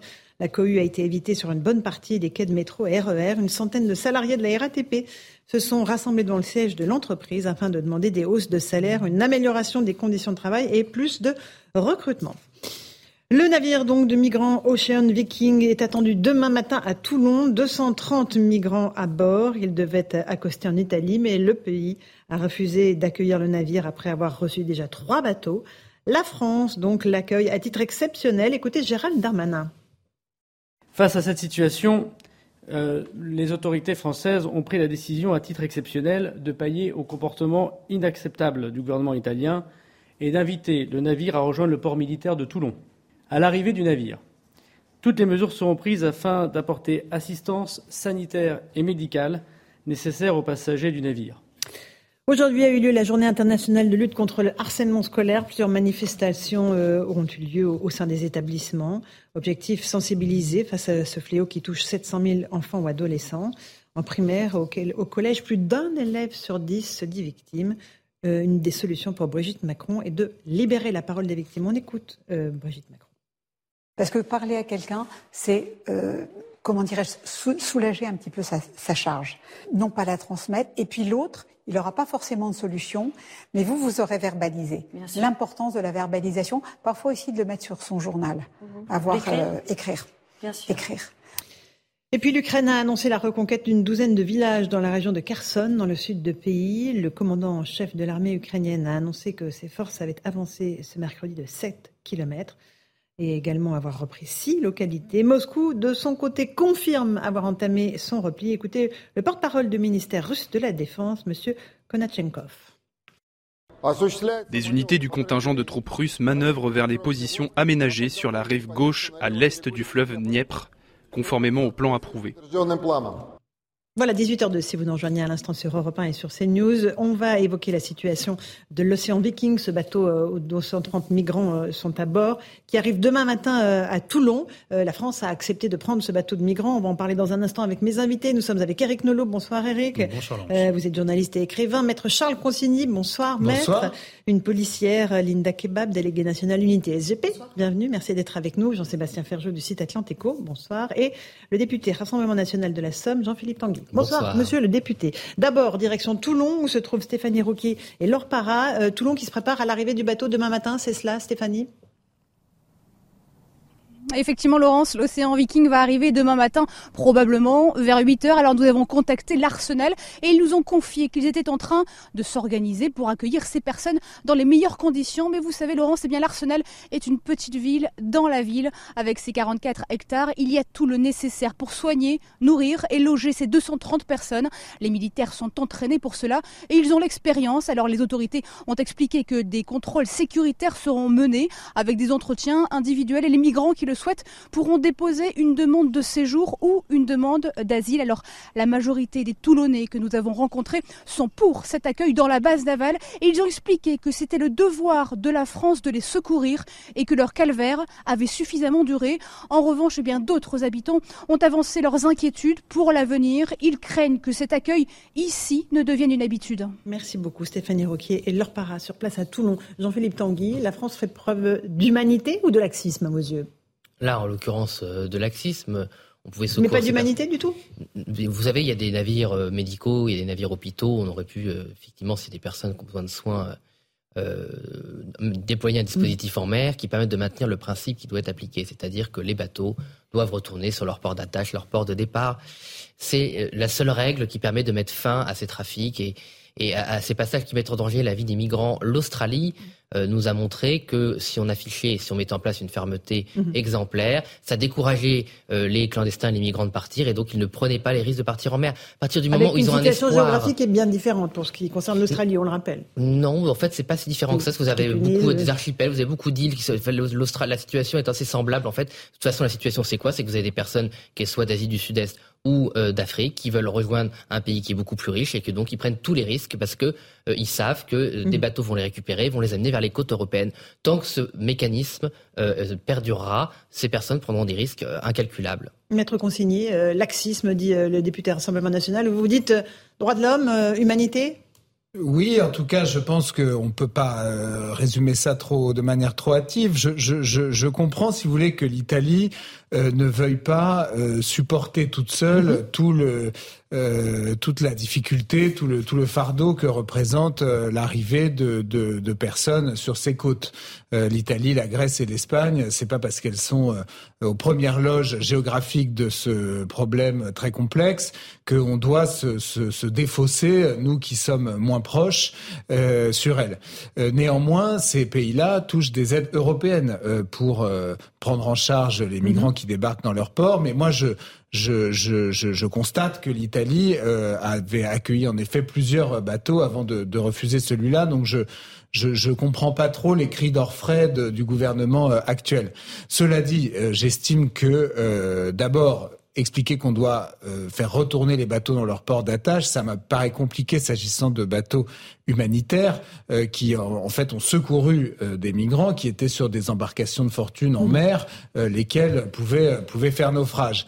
Donc moi je trouve que c'est euh, l'honneur de la France ce qui a été fait ce qui a été fait là et j'espère qu'on va continuer à percevoir ce, ce, ce, cette chose-là comme ça, même si l'immigration est un est un phénomène complexe et, et moi je pense qu'il faudrait davantage s'attaquer aux raisons qui poussent euh, ces gens à quitter euh, les pays euh, très pauvres oui. dont ils viennent. Là, j'ai vu qu'il y avait des euh, migrants pakistanais, érythréens, euh, syriens. Donc il y en a qui fuient la guerre, il y en a qui fuient la misère, il y en a qui fuient des pays aussi qui sont extrêmement minés par la corruption, euh, par le pillage de leurs ressources naturelles. Le Pakistan, par mm -hmm. exemple, c'est des générations d'hommes politiques Donc corrompus. ils sont tous bienvenus en, en France Je ne dis pas Europe qu'ils sont tous bienvenus, je, mais, je, mais je pense par exemple qu'on devrait regarder davantage euh, ce qu'on fait nous vis-à-vis -vis de cette corruption et vis-à-vis -vis de, de, ces pillages de ressources mmh. naturelles, par exemple. Or, on sait qu'on n'est pas euh, tout à fait exemplaire, notamment nos, nos, grands groupes ou notre classe politique. Donc, je, je, je, je trouve qu'il faudrait davantage s'attaquer à la racine de ce problème. Linda Keba, vous êtes policière. Les policiers euh, sont en première ligne lorsqu'il s'agit, de, euh, encore une fois, de, euh, de canaliser quand les migrants arrivent en France. On a un exemple en ce moment à Paris, un campement de migrants tout près de la porte de la Chapelle. quels sont les moyens d'action que vous avez à votre disposition? Aucun. Aucun. Aucun parce que euh, les effectifs qui sont amenés, notamment pour parler de la porte de la Chapelle, les effectifs qui sont amenés à gérer cette situation sont des policiers qui normalement devraient gérer les affaires courantes et en matière de sécurité de la capitale et de la banlieue. Premièrement, la deuxième, c'est que euh, on n'a pas de moyens juridiques de pouvoir euh, pousser très loin les procédures et en tout cas les amener à être productives. Pourquoi? Parce que quand vous faites une procédure qui va amener ensuite à une décision administrative obligeant une personne à quitter le territoire français, eh bien de toute façon, il y a un non-effet derrière. Les centres de rétention administrative, on a moins de 2000 places euh, en France pour 100 000 OQTF prononcés chaque année, des euh, CRA, des centres de rétention administrative qui se transforment de plus en plus à, et je mesure mes mots, mais ils sont, ils sont réels, euh, c'est entre l'établissement pénitentiaire et l'hôpital psychiatrique. Pourquoi? Parce que le fait d'avoir priorisé notamment les, profils délinquants et criminels, les personnes qui sortent de peine, et eh ben, du coup on se retrouve avec un profil sociologique extrêmement dangereux au sein des CRA, avec des policiers qui sont en sous-effectif mais également des personnes qui sont euh, psychiquement euh, euh, dans des situations psychiques assez discutables et qui sont capables de tout, parfois même de s'injecter des excréments pour euh, éviter leur, leur, expulsion. Et on, a des policiers dans les cracks qui nous disent on est débordés. J'étais en centre de rétention administratif près de Lyon il y a quelques jours. D'autres collègues étaient à la PAF d'Andaï où ils nous expliquent qu'on a deux policiers réservistes policiers réservistes, des policiers à la retraite. C'est dire à quel point on a des difficultés à pouvoir déployer mmh. des effectifs qui sont à la frontière avec l'Espagne et euh, qui font des contrôles aléatoires. Vous, doutez bien que pendant qu'ils contrôlent une voiture, il y en a dix autres qui passent, avec un filet euh, sous lequel les migrants passent à la nage pour pouvoir traverser la frontière. Et étonnamment, le dispositif n'existe pas dans l'autre direction, parce que de toute manière, tout le monde vient en France. Mhm. Et donc, on a des policiers qui sont juste débordés aujourd'hui et qui doivent gérer euh, une espèce de tonneau de Danaïde. C'est pour ça que quand le ministre de l'Intérieur, on l'entendra tout à l'heure, dit que parmi les mesures de rétorsion que la France prendra à l'égard de l'Italie, on va renforcer les contrôles à la frontière. Euh, avec, avec, quels, effectifs, Avec quels effectifs Avec quels effectifs Eh bien, écoutez, je vous le demande parce qu'en réalité, on n'en a pas. Il y a des effectifs qui sont déployés, mais de toute manière, les, les, les voies et les zones de passage sont tellement nombreuses qu'il est impossible de tout couvrir. D'une part, et d'autre part, de on a aussi des moyens coercitifs extrêmement limités. Je rappelle que euh, sous le mandat de François Hollande, la situation d'être un étranger en situation irrégulière a été dépénalisée. C'est devenu une situation administrative. Qui dit situation administrative dit multitude de recours. Qui dit multitude de recours dit de toute manière pour des personnes qui sont contrôlées par les forces de l'ordre dès lors qu'elles sont passées du côté français, l'impossibilité de pouvoir les expulser de manière euh, très simple. Et la dernière chose, juste, je précise sur ce point-là, c'est qu'on a aussi des coopérations entre, avec d'autres pays en dehors de l'Union européenne. Je pense mhm. particulièrement à la Suisse. J'étais euh, également euh, aux côtés des collègues de Mulhouse qui font des opérations de coopération avec la Suisse, qui vont, qui prennent le train jusqu'à Bâle, qui tentent d'empêcher des Afghans de rentrer dans le train pour pouvoir euh, rejoindre la France, mais ils n'ont aucun pouvoir coercitif et à part faire les gros yeux, c'est parce que c'est tout ce qu'ils ont le pouvoir de faire, à part faire les gros yeux, ils n'ont rien. Euh, ça, c'est du vécu, c'est du concret, du réel, hein, Eric Nolot. C'est imparable. Bah, reprenons depuis le début, la France a dû gérer les conséquences d'une décision inadmissible de, de l'Italie qui mhm. a violé ses propres engagements internationaux. Alors à partir de là, il fallait bien faire quelque chose. Donc, il y a deux réponses, celle du cœur, celle de la tête. Celle du cœur, bah, on est obligé d'accueillir ces gens qui sont euh, en danger de mort. Je vois même pas où est le débat. Ensuite, il y a la tête. C'est que quand va-t-on s'attaquer aux racines du mal? Voilà. Quand va-t-on euh, arrêter d'essayer de gérer des situations de crise et d'essayer de, gérer la situation de manière plus modérée? C'est certainement pas en menaçant les Italiens de, rétorsion qui n'auront d'ailleurs euh, très peu d'effets, qui seront suivis de, très très peu d'effets. Simplement, il faut entre le, les OQTF qui ne sont pas respectés, ces gens qui vont venir en, qui vont être pris en charge à Toulon, mais qui ensuite vont s'évaporer dans la nature, qu'on va retrouver un jour porte de la chapelle, on, a, mmh. on est face à une forme d'impuissance du pouvoir. Et il y a quand même une chose qu'on devrait replacer au centre de notre réflexion. Là, c'est de nouveau la tête qui parle. C'est que nous avons le droit de décider qui s'installe chez nous ou qui ne doit pas s'installer chez nous. Il y a une forme de souveraineté qui est violée. Là, il faudrait quand même reposer ce problème. Mais dans un premier temps, le cœur doit parler. Après. Allez. On fait une toute petite pause. On se retrouve dans un instant. On verra ce que vous avez à nous dire, euh, monsieur le député du Rassemblement national, Jean-Sébastien Ferjou également. Euh, on, écoutera aussi le ministre de l'Intérieur, Gérald Darmanin, qui juge le comportement incompréhensible et inacceptable de l'Italie. A tout de suite dans Punchline sur CNews et sur Europe 1. 18h16, on se retrouve en direct sur CNews et sur Europe 1. On fait le point sur ce bateau, l'Ocean Viking, qui arrive demain matin à Toulon avec 230 migrants à bord. Qu'a dit le ministre de l'Intérieur? Quelle a été la réaction de l'opposition politique? Écoutez euh, cette explication de Somaya Lalou. C'est finalement ici, à Toulon, que l'Ocean Viking accostera. Un soulagement pour les 230 passagers, à bout, qui voguent en mer depuis près de 20 jours, dans l'attente qu'un port les accueille. Après un bras de fer de plusieurs jours avec Rome, Paris a donc cédé. Le ministre de l'Intérieur Gérald Darmanin l'a annoncé. Les autorités françaises ont pris la décision à titre exceptionnel de pailler au comportement inacceptable du gouvernement italien et d'inviter le navire à rejoindre le port militaire de Toulon. Il devrait y arriver ce vendredi 11 novembre en début de matinée. À l'arrivée du navire, toutes les mesures seront prises afin d'apporter assistance sanitaire et médicale nécessaires aux passagers du navire. Cette annonce suscite de vives critiques à gauche comme à droite. De son côté, Antoine Léaumont, député La France Insoumise, pointe une décision honorable mais tardive. Il n'y a pas de tergiversation à avoir. Il faut simplement sauver les vies humaines et après on se posera les questions de ce qu'on fait. Mais d'abord la vie humaine. À droite, Éric Ciotti, député républicain des Alpes-Maritimes, regrette cette solution. L'accueil de ce bateau va ouvrir un dangereux précédent euh, qui va conduire la France à en accueillir euh, d'autres. Dans un tweet, Marine Le Pen va plus loin et dénonce un signal dramatique de laxisme. Demain, après le débarquement, un tiers des migrants sera relocalisé en France. Euh, Jean-Sébastien Ferjou, c'est le bal des hypocrites, cette, cette affaire de bateau de migrants euh, qui est depuis des jours en mer, euh, que l'Italie refuse d'accueillir alors qu'elle en a déjà accueilli trois. qui est-ce qui est, qui, est, qui sont les hypocrites en fait? Bien sûr qu'il y a une, énorme hypocrisie européenne parce qu'il y a une situation humanitaire que personne ne peut contester. Le sujet n'est pas de sauver ou non des gens en mer. En revanche, faire semblant de ne pas voir que ces choses-là sont organisées, c'est parfaitement absurde. Faire semblant de ne pas voir, comme vous le disiez, que l'Italie a déjà largement pris sa part euh, du problème au niveau européen et que beaucoup d'autres États européens se lavent les mains parce qu'ils ont la chance d'avoir une situation géographique qui les préserve des Mhm. flux en question, c'est absurde. Quand Gérard euh, Darma- Gérald Darmanin dit c'est inacceptable, je peux comprendre que Gérald Darmanin dise c'est inacceptable. Effectivement, l'Italie ne respecte pas ses engagements européens. Quand il dit c'est incompréhensible, non, je pense que même lui comprend parfaitement les motivations de Madame Mélanie, ne serait-ce que parce que, accessoirement, ça n'est pas totalement négligeable dans une, dans une démocratie. Elle s'est faite élire sur la promesse de gérer les flux migratoires. Enfin, pardon, c'est- important. L'Italie, elle a fourni des moyens pour qu'il y ait des, des gardes-frontières euh, en Libye. L'Italie, elle a accueilli quasiment 90 000 personnes déjà. Absolument, depuis, euh, le début de l'année. Depuis le début de Et l'année. si je me peux me permettre, parce que le ministre italien de l'Intérieur a dit à M. Darmanin, donc 90 000 personnes depuis le début de l'année, 13 pays européens s'étaient engagés à en prendre 8 000. Jusqu'à présent, écoutez bien, un total de 117 personnes ont été prises en charge, dont 38 par la France. On peut comprendre peut-être que les Italiens euh, aient, Non, mais voilà, aient les envie Italiens de, de ont, ont été le coup. payés pour voir à quel point les autres Européens se tout fichent éperdument Mmh. des promesses qu'ils ont faites à Rome euh, en matière de gestion. euh, Alors, Eric Nolot.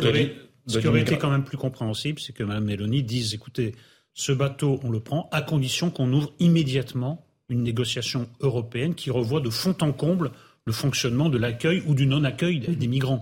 Mais de, mais de dire, bah, écoutez, les accords que mon pays, elle représente son pays quand même, les accords Mais- que mon pays a signés, bah, à partir de maintenant, ils sont nuls et non avenus, moi, je- euh, j'avoue que Mais c'est Eric- incompréhensible. Eric, elle aurait accepté le bateau, Eric. Il n'y aurait jamais eu le débat qu'il y a aujourd'hui. Mais on pouvait Donc le demander autrement. Regardez, est-ce que ça va faire avancer Est-ce que ça va faire avancer la cause J'en Je suis pas sûr. pas. Mais Mais il y a une les accords- mais- franco-italienne mais- qui est absolument inutile. Mais Moi, je trouve que la veille du 11 novembre, c'est un symbole très très fâcheux tout de même. Enfin, rien ne va dans cette Mais histoire. elle n'a Je pas pas pas Mme signé- Mélanie elle n'a pas signé- d'accord en la matière. Là, l'enjeu, c'est le droit maritime. Et le droit maritime, ce qu'il prévoit en théorie, c'est de ramener les bateaux qui sont, ou les personnes qui sont en situation de difficulté en mer dans les ports les plus proches. Là, en l'espèce, on les laisse entrer dans les eaux européennes. On a vu des images de Frontex qui montrent, ça n'est pas le cas systématiquement, mais on a vu des images de Frontex qui montrent que les trafiquants organisent les choses. ils partent des côtes africaines sur des gros bateaux et ensuite ils mettent des migrants sur des barques. Je parle bien de le revoir l'ensemble du sont- fonctionnement. Oui, Et ça, il n'y a mais- pas de tabou mais le droit, mais Madame Mélanie, elle a rien signé qui lui dirait euh, tous les tous les migrants qui arrivent en Europe, c'est Certes. l'Italie qui doit les récupérer. Monsieur Tanguy, député Rassemblement Non, National. mais voilà, il y a plusieurs choses. Le droit maritime ne peut pas être invoqué puisqu'en fait, c'est du détournement de droit depuis le début. C'est ce que je disais au début. Ces personnes n'ont pas été recueillies au large des côtes européennes. Elles ont été recueillies seulement à quelques kilomètres, dizaines de kilomètres, par des passeurs organisés sur un processus qu'on connaît. Des côtes Et- libyennes. Des côtes libyennes, ou parfois Mhm. c'est des côtes tunisiennes. Et euh, les, le- le- les bateaux des ONG vont volontairement les chercher et après veulent appliquer le droit maritime une fois qu'elles ont fait des centaines de kilomètres Vous vers dites les que les ONG européennes. sont des passeurs, en fait. Non, elles travaillent, elles, elles font partie d'un système Mhm. de, de, fac- de, de- de facto. C'est pas elles-mêmes qui veulent travailler avec les passeurs. C'est que Mhm. les passeurs savent que ça se passera comme ça. Les ONG savent que le droit européen et le laxisme, euh, vous parlez de cœur, mais c'est du, du cœur à court terme. Parce que je vous ai dit, ce système est euh, en réalité contre-productif puisqu'il met en danger les personnes. Donc c'est de, la- c'est de l'émotion à très court terme qui en fait est, est- est toxique pour le, le système dans son ensemble. Dans Bah, un si, premier bah, temps, vous sauvez des gens. Il y a trois personnes non, mais qui ont été, Mais vous pouvez les sauver, les Corse je vous ai dit, dans un non, état mais grave. vous, vous dites avez écouté, Non, mais vous avez entendu, vous avez un système qui s'appelle le bateau de le, le bateau hôpital. Vous pouvez très bien soigner les gens en mer et les ramener. C'est pas forcément les ramener en terre- Voilà. sur terre. Euh, Les bah, ONG, ces Enfin, ONG moi, j'ai plus confiance quand même dans les médecins que dans votre avis médical. Non, Pardonnez-moi. Si ça on n'a a, jugé euh, bon, ça n'a rien à voir mais avec si, les si on a jugé bon de les transporter en Corse, c'est qu'il doit y rien. C'est pas le seul débat. Ça n'a rien à voir, là, monsieur Nolou. La question, c'est ce qu'on a mis un dispositif euh, euh, de force navale euh, médicalisée en jeu. Non, on l'a jamais proposé. Il n'y a que nous qui le proposons. L'autre problème, c'est qu'il y a trois ans, il y a déjà eu exactement la même histoire. Il y a trois ans, avec l'Aquarius, à l'époque, c'était Matteo Salvini qui était ministère de l'Intérieur. Un bateau, l'Italie, justement, pour alerter sur l'hypocrisie européenne, refuse le bateau. L'Aquarius est aussi à l'époque refusé par la majorité d'Emmanuel de, Macron. Il va à Barcelone. Soi-disant, ça doit être un premier pas pour un grand changement une grande réforme. Il ne se mm. passe rien. Et M. Darmanin, comme les autres, ça fait trois ans qu'il laisse pourrir la situation et qu'il ne fait rien. Je rappelle que la France a présidé le Conseil européen. Ils auraient très bien pu mettre cette question à l'ordre du jour pour la traiter. Ça n'a pas été fait. Et donc maintenant, on revient vers les Italiens qui, entre-temps, effectivement, ont réaffirmé leur droit souverain à reprendre le contrôle de leur politique migratoire. Et on ne les écoute toujours pas. Et la seule chose que trouve à M. Darmanin, c'est de, de, de, des pseudo-mesures de rétorsion euh, contre l'Italie. Donc tout ça est extrêmement hypocrite. Comme vous l'avez dit, vous avez donné les chiffres que je, bon, je vous les donné, mais le, le, la question est là. Maintenant, qu'est-ce qu'on fait? Est-ce qu'on met fin à ce système? Est-ce qu'il continue? Dans trois ans, on se retrouvera avec des pauvres gens qui meurent en mer ou qui sont recueillis, qui sont dans des situations effectivement inhumaines. Mais donc,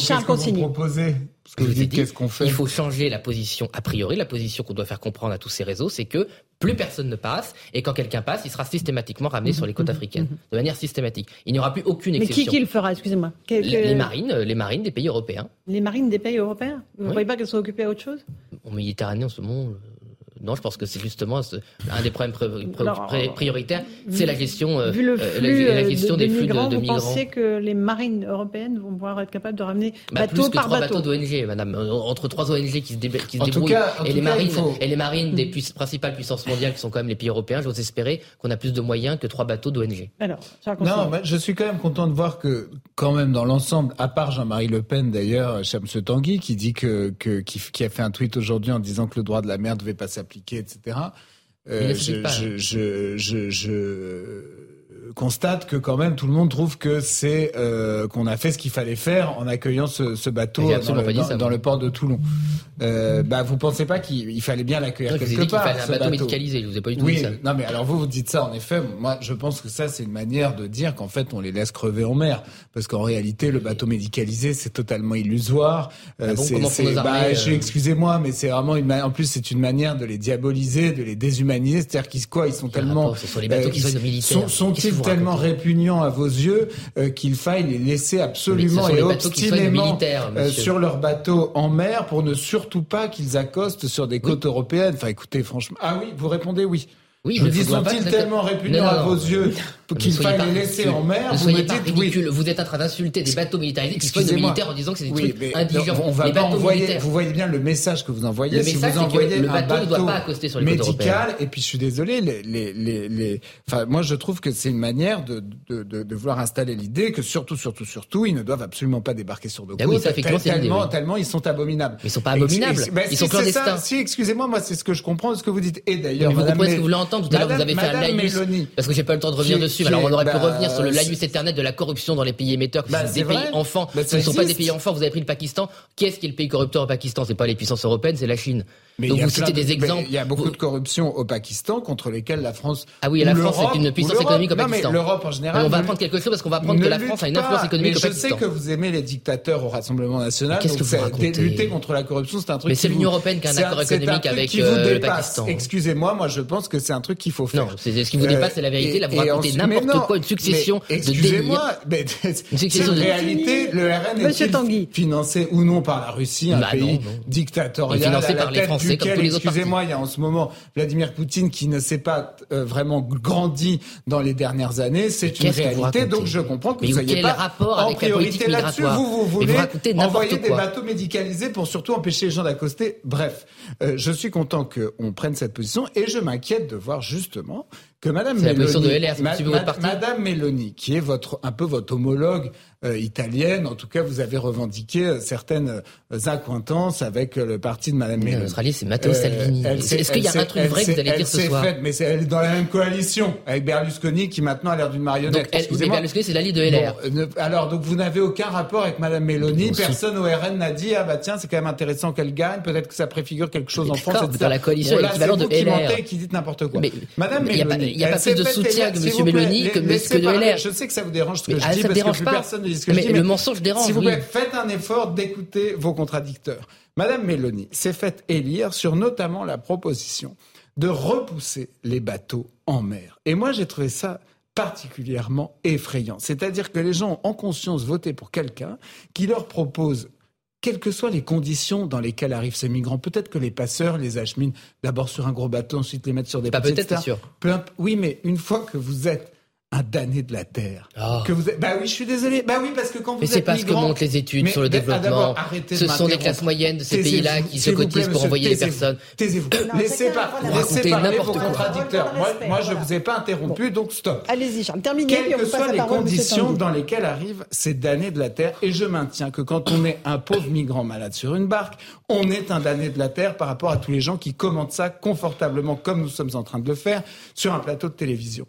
Eh ben, je suis désolé, mais moi, je n'ai pas envie de voir demain des scènes où des gardes-côtes européens vont repousser en pleine mer ces embarcations de fortune. Et donc, heureusement qu'il y a ces ONG qui font Sur un le peu programme de Mme de Mélanie travail. que vient d'évoquer Charles Consigny, qui consiste à faire un blocus maritime pour repousser les bateaux de migrants. Quelle est la position du Rassemblement Eh ben, c'est exactement la solution que je vous ai exposée pour Rassemblement national. Il faut que ce soit un blocus des marines Donc européennes qui récupèrent ces bateaux et donc qui ne les abandonnent pas en mer évidemment et qui les renvoient sur les côtes dont ils sont partis. Voilà. C'est la seule solution euh, qui permet de résoudre un tant soit peu si on peut euh, le- le résoudre Donc ce vous- problème. Vous pénétrez les eaux territoriales des pays euh, dont on mais parler. ils, ne sont, ils sont en défaut. Ces pays ne sont pas capables d'appliquer leur, la propre sécurité, oui, surtout pour la Libye. Si vous voulez, bon, la capacité de la, de la souveraineté de la- d'un gouvernement aujourd'hui libyen à assumer le contrôle de leurs eaux territoriales est extrêmement limitée quand même. Bon, je rappelle d'ailleurs que qui a euh, mis en l'air le régime libyen et aussi a provoqué euh, cet État en faillite qui donc maintenant est fait le lieu de tous les trafics, de tous les Mhm. réseaux, c'est évidemment euh, le gouvernement à l'époque LR, UMP, donc euh, soutien Bon, à ça, M. c'est sûr que c'était une catastrophe. L'intervention en D'accord, Libye. enfin, Ah c'est non, mais sûr. Donc, non, mais donc c'est d'accord. Vous, êtes, euh,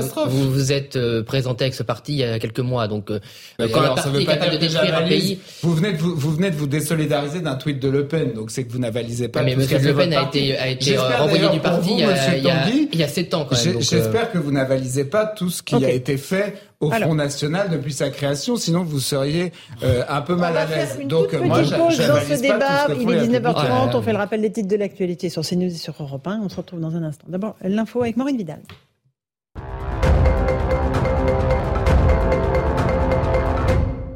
Un niveau de risque de la grippe aviaire élevé, un arrêté a été publié au journal officiel. Le risque était jusque-là modéré.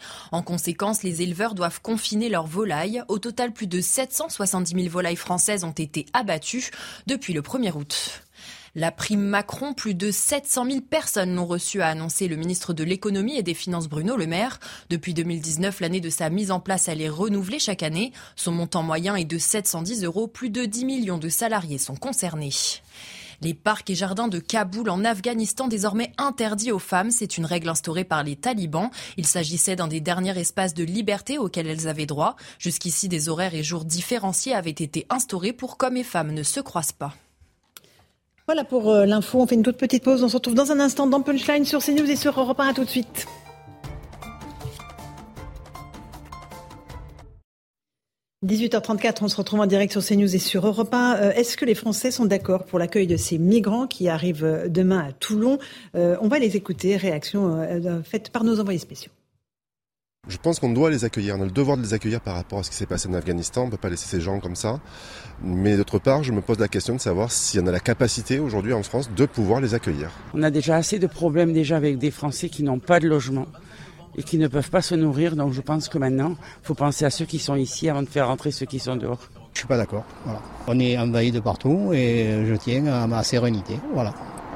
Voilà, je précise que ces réactions ont été recueillies à Marseille, qui à un moment était pressenti pour accueillir ce bateau. Euh, Jean-Sébastien Ferjou, euh, est-ce qu'on peut résumer cette question-là à l'angle humanitaire ou est-ce qu'il y a évidemment tout un volet politique qu'il faut absolument mettre en avant Mais ça n'aurait aucun sens de rester bloqué sur l'humanitaire. Personne ne conteste le fait qu'il y ait, euh, ce soit l'honneur euh, de tous les pays d'ailleurs, de sauver des gens qui sont en situation de danger immédiat. Maintenant, vous voyez bien, même dans les déclarations des gens, on parle des Afghans. Un monsieur parlait des Afghans curieusement. Pourtant, il me semble que les Afghanes sont encore plus menacés que les Afghans en Afghanistan. On voit assez peu d'Afghanes. Nous ne voyons pas non plus d'Iraniennes, parce que les Iraniennes se battent en Iran. Il faut sortir de la logique réductrice parce que derrière ces situations humanitaires, il y en a qui sont mais incontestables. Je vous parle pas là d'elles se trouver en danger en mer. Je vous parle de la motivation qui pousse les gens à quitter leur pays. Il y a des gens qui quittent leur pays tout simplement dans l'espoir d'une vie meilleure et c'est à hauteur d'individus parfaitement respectable. Pour autant, ça doit être mis en balance avec le droit. Et vous évoquiez ce qu'en souhaitent les Français. Il me semble que dans les élections, il est assez clair que les Français souhaitent que nous contrôlions les flux migratoires. Et quand j'entendais euh, Charles Consigny tout à l'heure évoquer la complexité des situations, bien sûr que ce sont des situations complexes, bien sûr qu'il faut traiter le problème à la racine et que ça peut passer par l'aide au développement, que ça peut passer par euh, beaucoup, beaucoup de choses. Enfin, parfois, il faut aussi ramener euh, les choses à un certain degré de simplicité parce que la simplicité est la seule chose qui mmh. permet l'action politique. Et ça me rappelle Churchill qui disait, me semble-t-il, que les pessimistes voient dans chaque complexité ou complication une opportunité, alors que une difficulté, pardon, alors que pour les optimistes c'est l'inverse. Mais précisément cette crise-là, il y a eu la crise de l'Aquarius, personne n'en a rien fait. Faisons de cette crise-là quelque chose qui pousse l'Europe à changer ses règles. Il faut évidemment réfléchir à une externalisation des demandes euh, d'asile parce que sinon nous nous en sortirons jamais. Il y a l'effet appel d'air. Personne ne peut contester que l'appel d'air, ça existe. Regardez le Danemark, les Danois quand il y a eu la crise des migrants. Alors ils n'ont pas forcément la même, la même géographie, mais les Danois étaient allés jusqu'à publier dans les journaux au Liban où il y avait beaucoup de réfugiés syriens ou à mettre des affiches dans les camps de réfugiés syriens disant que si les réfugiés venaient au Danemark, on leur ferait payer leurs frais de séjour et qu'on leur prendrait jusqu'à leurs alliances de mariage ou leurs dents.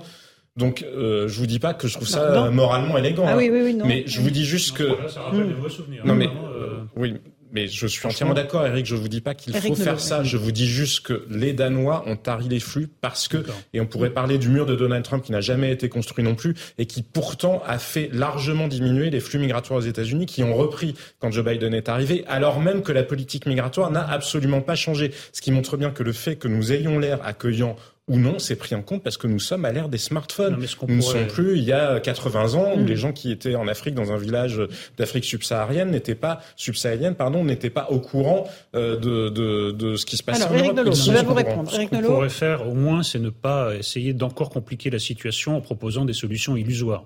Euh, déjà, je, crois qu'on n'a rien à gagner avec un conflit diplomatique avec euh, l'Italie. Je ne comprends pas ce jeu de, mm de coq dressé sur les ergots. On va prendre des, des mesures de rétorsion. Et ensuite, je ne crois pas non plus à la solution de, de, la, de, la, force. On ne va pas instituer un rapport où pendant des années, on va repousser des bateaux. C'est très bien que de toute façon, certains vont finir par passer ou vont trouver d'autres filières. Je crois qu'en effet, la seule solution raisonnable, c'est l'externalisation du traitement des, des, des, des, demandeurs d'asile. Voilà, je, je crois que ça passera par la coopération entre la rive droite et la rive gauche. Mais je ne crois pas entre la rive droite et la rive gauche. Je, suis trop parisien. Entre la rive nord et, la, rive, sud, mais je ne crois pas à une solution de force avec la marine française qui aurait maintenant pour mission essentielle de ramener les migrants dans leur pays d'origine. Je trouve que c'est totalement illusoire. On va juste écouter Gérald hein. Darmanin, le ministre de l'Intérieur, qui lui justement expliquait quel était le, ce qui était prévu et quelles sont les mesures de rétorsion qu'il compte euh, ah. mettre en œuvre contre l'Italie. Écoutez-le.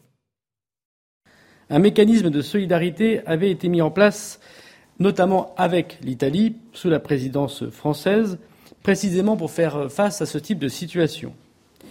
Il prévoit notamment des relocalisations de personnes réfugiées depuis les pays européens de première entrée afin de répondre en effet au droit international et au droit de la mer.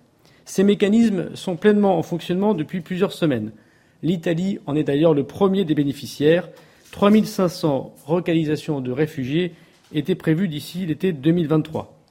Il est évident qu'à effet immédiat, la France suspend l'ensemble des relocalisations donc de ces 3500 euh, réfugiés au bénéfice de l'Italie et appelle tous les autres participants, notamment l'Allemagne, au mécanisme européen de faire euh, de même. Euh, monsieur le député Rassemblement national, Monsieur Tanguy, ces mesures de rétorsion, elles seront efficaces?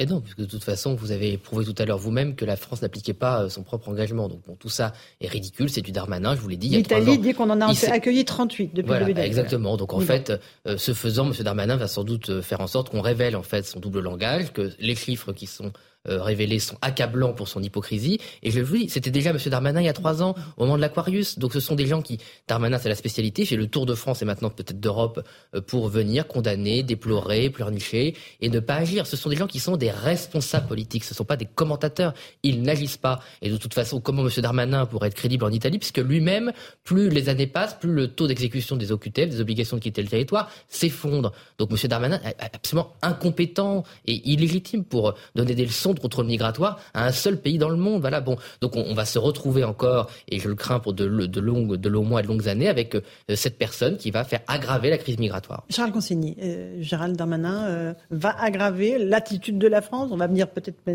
celle d'Emmanuel Macron peut aggraver la crise migratoire. Pourtant, c'est la loi sur l'immigration doit être euh, bientôt débattue. Je pense qu'ils n'ont pas de politique sur l'immigration. Euh, en 2019, Emmanuel Macron déclarait euh, dans une interview à Valeurs Actuelles qu'il visait l'exécution de 100% des OQTF, ce qui était complètement illusoire et qui montrait qu'en fait, il n'avait pas de réelle intention sur ce sujet. Et récemment, il a euh, corrigé le tir en expliquant qu'il allait euh, expulser les étrangers visés par des OQTF qui ont commis un crime ou un délit.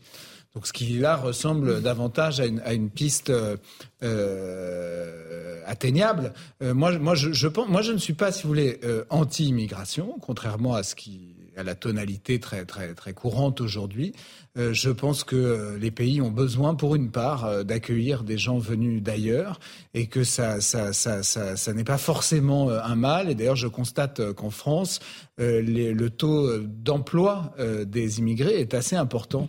Et, le chômage est double. le taux de chômage est beaucoup plus Écoutez, prenez les chiffres, ça dépend bah, des chiffres qu'on prend. Et, et cessez de m'interrompre. Le, le, taux d'emploi des immigrés est assez important et je constate que dans beaucoup de métiers, euh, y a, ce sont les euh, entreprises elles-mêmes qui demandent des, des, des qu'on fasse venir de la main-d'œuvre étrangère. Parce que, je suis désolé, parce que parce euh, elle n'arrive pas, elle n'arrive pas à recruter dans la restauration, dans l'hôtellerie. Il y a des domaines, voilà. Bon, c'est des métiers. Moi, je suis désolé, je travaille dans la restauration. C'est pas, c'est pas du tout euh, particulièrement mal payé, donc il faut arrêter avec ça. Il y a aussi d'autres problèmes en France de, de, de, de maintenant d'une difficulté croissante euh, à avoir envie de, travailler.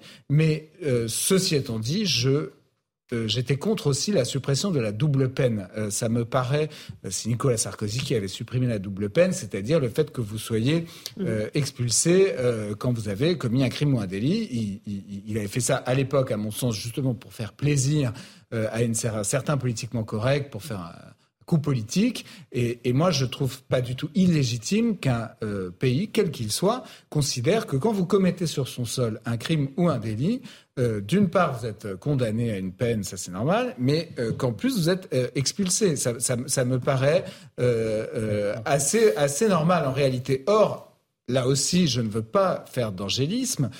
il m'est arrivé de plaider régulièrement en comparution immédiate qui juge les petits euh, délits qui en fait peuvent être d'une certaine euh, gravité, euh, bah oui, c'est une réalité de constater que vous avez un certain nombre d'auteurs qui sont de nationalité étrangère, voire qui sont visés par des obligations de, de quitter les territoires. Et donc je trouve que sans, mhm. sans aller vers des solutions extrêmes qui consistent à repousser les pauvres gens en mer euh, et, sans, et sans faire d'angélisme, on pourrait trouver des solutions raisonnables à ce problème, notamment s'agissant de euh, ces étrangers qui ne respectent pas les lois. Alors, qui veut répondre? Bah, on peut pas quand même, euh, on peut quand même pas se féliciter ou se contenter d'une situation qui est catastrophique de, de sous quelque angle qu'on la considère. Euh, il y a quand même des gens qui sont sous une, obligation de quitter le territoire et qui, à 95%, ne le quittent pas. Ensuite, les gens qui entrent, vous dites, bah oui, euh, ils sont employés, alors il y a une querelle sur les chiffres, mais peu importe, ils sont employés pour faire des boulots mal payés et pénibles, que les Français ne veulent pas venir. Est-ce que c'est ça la philosophie globale? On fait venir les damnés de la terre pour, employer, pour euh, occuper les emplois dont nous ne voulons pas. Euh, ça, ça a été la volonté du patronat français pendant très longtemps. Ça l'est encore. Est-ce que vraiment ça doit être notre philosophie collective. Moi, je ne le crois pas. Il y a quelque chose qui ne va pas. Et là, c'est même un discours de gauche que je tiens, puisque c'est la protection des plus faibles, la protection des gens qui rentrent et que on laisse soit dormir sous les tentes euh, porte de la chapelle sur les images que nous voyons, soit pour ceux qui s'en tirent le mieux, on les laisse occuper des, emplois extraordinairement pénibles et mal payés. Est-ce que ça peut être ça la philosophie? Je ne crois pas. Donc il va falloir trouver une solution. Dire l'immigration, l'immigration en tant que telle, ça veut rien dire. L'immigration doit être choisie et pas subie, et elle doit protéger à la fois le pays d'accueil et les migrants. Mmh. Mais donc par exemple, si on est, si on est concret, ces secteurs d'activité qui ne trouvent plus euh, de personnes pour travailler, ces emplois qui sont occupés par ces gens-là, qu'est-ce qu'on fait euh, si euh, on arrive, ce qui en plus est impossible, à une immigration zéro? On ne se résigne pas, en tout cas, à cette fatalité qui est de dire l'immigration doit exister puisque il faut bien qu'on trouve des gens à exploiter. Moi, je trouve ce raisonnement Mais non, c'est pas ça. Mais non, j'ai pas dit ça, Eric. je constate, mais non, je constate des réalités pourquoi est-ce que moi je suis frappé de voir comme maintenant on a intégré l'idée, entériné l'idée que on diabolisait l'immigration. L'immigration est forcément ça, c'est M. Darmanin qui dit les gentils et les méchants. Et fort, et fort, bah oui, mais c'est stupide ce qu'il a dit. Ah, Excusez-moi. Avec méchant, avec méchant et gentil avec les gentils. C'est ce qu'a dit exactement le ministre de l'Intérieur. Je veux dire, je veux dire, je suis désolé, tous les pays du monde, à part quelques-uns qui font, à part quelques-uns qui font exception, ils accueillent l'immigration. Tout est une question de proportion. Monsieur le député. Non, mais ce sont, je suis désolé, ce sont des lieux communs qui ne sont pas vrais. Le Japon a une politique migratoire extrêmement ferme, la Corée du Sud a une politique migratoire extrêmement ferme. Oui, effectivement, ce sont des pays qui savent se défendre et qui se défendent quand ils le font. Par exemple. Oui, mais c'est leur choix et c'est le choix de leur population. Je suis pas sûr que le choix des Français, je suis pas sûr que le choix des Français. Vous pouvez pas euh, lui dire qu'il vous interrompt. C'est le choix des Français n'est pas n'a jamais été d'accueillir d'immigration puisqu'en fait les élections se gagnent toujours y compris par nos adversaires, sur des lignes très fermes sur l'immigration. On promet que ce sera différent cette fois. Et en fait, dans la pratique, c'est toujours le laxisme qui règne et la situation qui s'empire. Euh, quand vous avez d'un côté 30 milliards d'euros par an pour la formation depuis 20, euh, 30 ans, c'était M. Sarkozy qui le disait, et d'un autre côté, euh, un taux de chômage accablant, le problème, c'est pas l'immigration, c'est le problème que les politiques publiques ne savent pas mettre en face les bonnes formations pour les bonnes personnes et les bonnes pratiques salariales en face ou les bonnes conditions de travail. Parce qu'effectivement, il n'y a pas que le salaire. Vous savez, quand vous faites venir pour le service de midi, que vous n'avez pas le temps de rentrer chez vous à Paris parce qu'il faut deux heures euh, mhm. aller-retour et qu'on vous dit bah écoute tu seras pas payé pendant ta pause de midi, bah oui, t'as pas envie de travailler. Donc il n'y a pas que la question de salaire, il y a des questions de, conditions d'emploi, euh, de respect, de la pénibilité. Mhm. Il y a la France, la France est très mal classée sur les conditions de travail, notamment dans le bâtiment, euh, dans les usines. Il n'y a pas de soudeur. les immigrés font pas font pas la soudure, hein, vont pas dans ces métiers-là. Donc c'est pas une question de de, ah, ils vont dans tous les métiers difficiles en tout cas. Non, parce que des métiers, difficiles où il n'y a pas besoin de formation, mhm, où il y a besoin ou peu de formation, où on apprend sur le tas. Et le fait de les régulariser permettra peut-être de leur faire il faut enfin, excusez-moi, quand on dépense 30 milliards d'euros par an, on peut quand même attendre que l'argent qui est mis dans la formation professionnelle, la formation continue, corresponde aux besoins du marché de l'emploi et corresponde aux besoins. Moi, je peux vous dire, dans ma zone, dans, la Somme, hein, on a beaucoup souffert de la désindustrialisation. Les formations ne vont pas. Voilà. Dans une région industrielle comme la Somme, il n'y a pas de formation de soudure qui est proposée, il n'y a pas de solution pour faire être chaudronnier, il n'y a que des formations qui correspondent pas aux besoins réels de l'emploi. Donc ça, c'est la question. Ça n'a rien à voir en fait avec l'immigration, qui est, comme disait euh, Marx, euh, l'armée de réserve effectivement d'un certain patronat. Voilà. Par ailleurs, quand on me dit oui, euh, les damnés de la terre, mais vous croyez qu'à bord de la chapelle, c'est pas les damnés de la terre mhm. Quand vous avez des gens qui finissent euh, cracoman, euh, euh, aérés comme des zombies, c'est pas les damnés de la terre. Donc en fait, la France, les bons sentiments, tout le monde est très gentil en parole, mais en fait, en pratique, on ne peut plus les accueillir. On n'y arrive plus. La France n'a pas la volonté et n'a plus la capacité de le faire. Donc moi, j'assume ce que je dis, j'assume ce que je pense. Les flux d'immigration mhm. doivent être totalement taris à l'exception des étudiants et de certains métiers très rares, scientifiques, médecins, enfin, la liste compte sur les doigts d'une main, et qu'on arrête avec l'immigration choisie. On en parle depuis des années, les quotas. En fait, ce sera une immigration supplémentaire à ce qui existe déjà, puisque les méthodes de contrôle, l'application du contrôle des frontières, la capacité de renvoyer les gens ne fonctionnent pas. Donc tant qu'on n'aura pas mis en place des réformes fermes et une capacité de l'appareil d'État à expulser les personnes qui n'ont pas chez nous, toutes les autres formes de régularisation seront une augmentation de l'immigration. Euh, Jean-Sébastien Ferjou, sur cette immigration de travail que nous évoquons, est-ce qu'il y a une solution? Il y a une solution, plusieurs solutions ont déjà été abordées, hein, comme celle des quotas euh, notamment. Je crois que la régularisation elle peut être pratiquée un peu. Il y a des gens qui sont effectivement intégrés et qui travaillent. Après, ne faisons pas abstraction de l'effet appel d'air.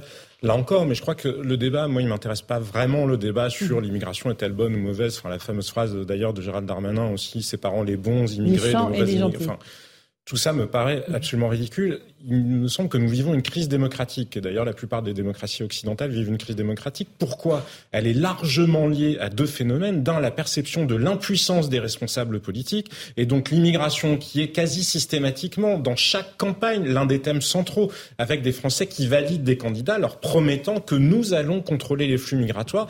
Eh bien, ça n'est jamais suivi d'effet. Je pense que c'est un grand mal démocratique que de continuer en permanence à faire. S'il y avait une majorité de Français qui pensait, euh, comme Charles Consigny, peut-être que oui, nous pouvons accueillir toujours plus euh, d'immigrés. Mais ok, donc taxe, ce serait la démocratie. Mais la démocratie, elle nous indique l'inverse. Et donc il y a à la fois ce problème d'impuissance et puis derrière il y a le problème malgré tout d'identité. On voit bien que la démocratie, elle est liée au fait qu'il y ait une cohésion nationale aussi. Et ce sujet-là, nous l'avons oublier, à partir du moment où il n'y a plus de cohésion nationale, on voit des sociétés qui se fracturent, des sociétés de plus en plus polarisées. On en a l'exemple d'ailleurs aux États-Unis. On voit des sociétés qui se raidissent aussi. Ne sous-estimons pas quand même ce qui est en train d'arriver d'un point de vue démographique aux États-Unis. Il y a beaucoup d'États où les Blancs ne sont plus la majorité. Ils ne sont plus que la première des minorités. Je vous dis pas que c'est bien ou que c'est mal. Je vous dis que ça génère un trouble politique et qu'il faut savoir le gérer parce que nos démocraties, elles sont peut-être plus fragiles que ce qu'on imagine. Il ne suffit pas de discours de bonnes intentions ou d'étalage de vertu, puisque c'est très à la mode,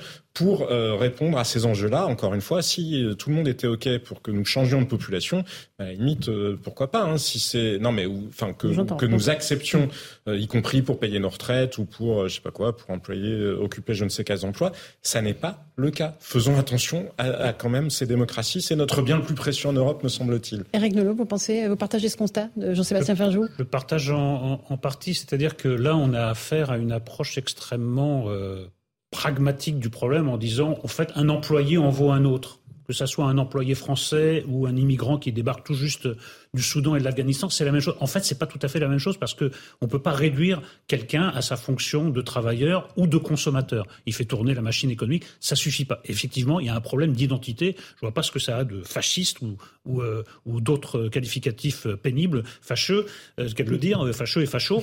Il faut se poser cette question.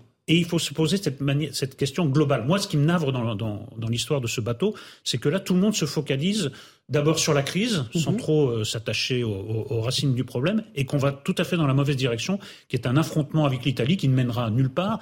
Ensuite, M. Gérard Lamanin, j'ai vu qu'il essayait d'embarquer l'Allemagne dans la querelle en disant j'ai demandé aux Allemands de, faire, de, de, prendre aussi des mesures de rétorsion. Tout ça ne va vraiment pas dans le bon sens, et j'aimerais que ça soit vraiment un débat européen dans un premier temps, et ensuite un débat français. Ce que nous voulons, et il faut absolument que ça, ça, ça pèse aussi dans la, dans la balance. C'est pas seulement des questions très générales, c'est des questions de civilisation et de, de nous devons nous les mhm. poser et pas seulement des affrontements politiques droite-gauche ou extrême-droite, extrême-gauche. Monsieur le député euh, Rassemblement national, Monsieur Tanguy, encore une fois, ce débat euh, au niveau de l'Europe, il existe, mais il est dans l'impasse, euh, l'impasse totale pour vous? Mais il n'est pas dans l'impasse totale s'il y a une volonté politique d'en changer. Ça n'existe pas, les impasses en politique. mais, actuellement? Mais actuellement, oui, puisque, en fait, c'est un concours d'hypocrisie. Il y a des règles absurdes. Ce sont ces gens qui s'attachent à des idéologies la liberté de circulation au sein de l'Union européenne, c'est pas un, acte politique courageux, c'est une idéologie parce qu'il faut que ce soit comme ça parce que les frontières c'est très méchant, c'est très vilain, et, alors que c'est de la protection et du contrôle et de la régulation. Donc on est dans un, on, est prisonnier en fait, on est dans une impasse d'une faillite idéologique qui a été celle de l'Union européenne, aussi d'un comportement ensuite particulier qui est quand même celui de l'Allemagne, qui lui est un pays qui est en train de s'effondrer démographiquement et donc qui fait n'importe quoi et qui comme d'habitude fait des politiques qui lui sont uniquement avantageux et qui se fichent totalement des conséquences sur les autres pays, parce que je rappelle que l'Allemagne avec un grand cynisme a accueilli beaucoup d'immigrés. Une fois qu'ils étaient sur place, ils ont sélectionné, si je puis dire, seulement les plus compétents, les plus formés et ceux qui allaient dans son marché de l'emploi. Et il les a laissés partir ensuite, euh, ceux qui n'avaient pas de formation particulière, Notamment dans les pays voisins, enfin, mais aussi en Suède, où en Suède où il y a aussi des conséquences, et au Danemark, puisqu'après le Danemark a réagi avec la politique euh, qu'on peut d'ailleurs contester dans certains, dans certains de ces euh, aspects qu'a cité M. Nol tout à l'heure. Donc oui, à un moment, il faut mettre, donc en faire appel à l'Allemagne pour répondre à l'Italie, alors qu'au contraire, il faudrait s'allier avec l'Italie pour faire plier l'Allemagne, c'est, ça prouve une fois plus le bon sens, si je puis dire, de M. Darmanin. Un dernier mot, euh, Éric Zemmour va se rendre demain à Toulon, où le bateau euh, Océan Viking doit arriver. Euh, il a raison de se déplacer pour aller défendre ses idées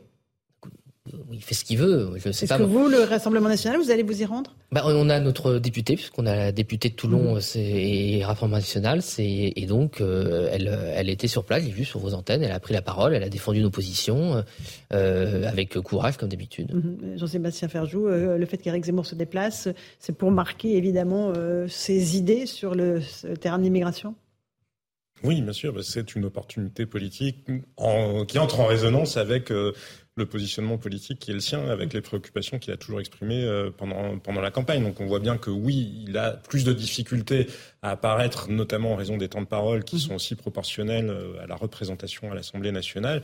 Oui, bien sûr que c'est une bonne occasion pour Éric Zemmour si on raisonne de son point de vue à lui. Éric Nolot, un dernier mot? C'est en cohérence avec tout ce qu'il a affirmé. J'ai débattu de, de ce problème avec Eric Zemmour, de cette question 100 euh, fois. C'est, il est, lui, pour une option très radicale, qui est d'ailleurs très proche de la vôtre. Mhm. Mais comme vous êtes en concurrence un peu sur le même euh, segment politique, c'est à celui qui prendra l'autre par la droite. Donc, Zemmour a essayé de vous déborder un peu par, par la droite, ce qui, vu les positions que vous avez, vous avez exprimées, ne sera pas facile, parce que vous, allez, déjà, vous allez déjà bien loin. Mais ça, c'est un problème de l'extrême droite, hein. moi je m'en mêle pas. Allez, merci à tous d'avoir participé à Punchline sur CNews et sur Europe 1. Dans un instant, Christine Kelly vous attend avec ses invités pour Face à l'info. Et sur Europe 1, c'est Europe Soir avec Raphaël Devolvé et Hélène Zelani. Bonne soirée sur nos deux antennes. Merci à vous tous.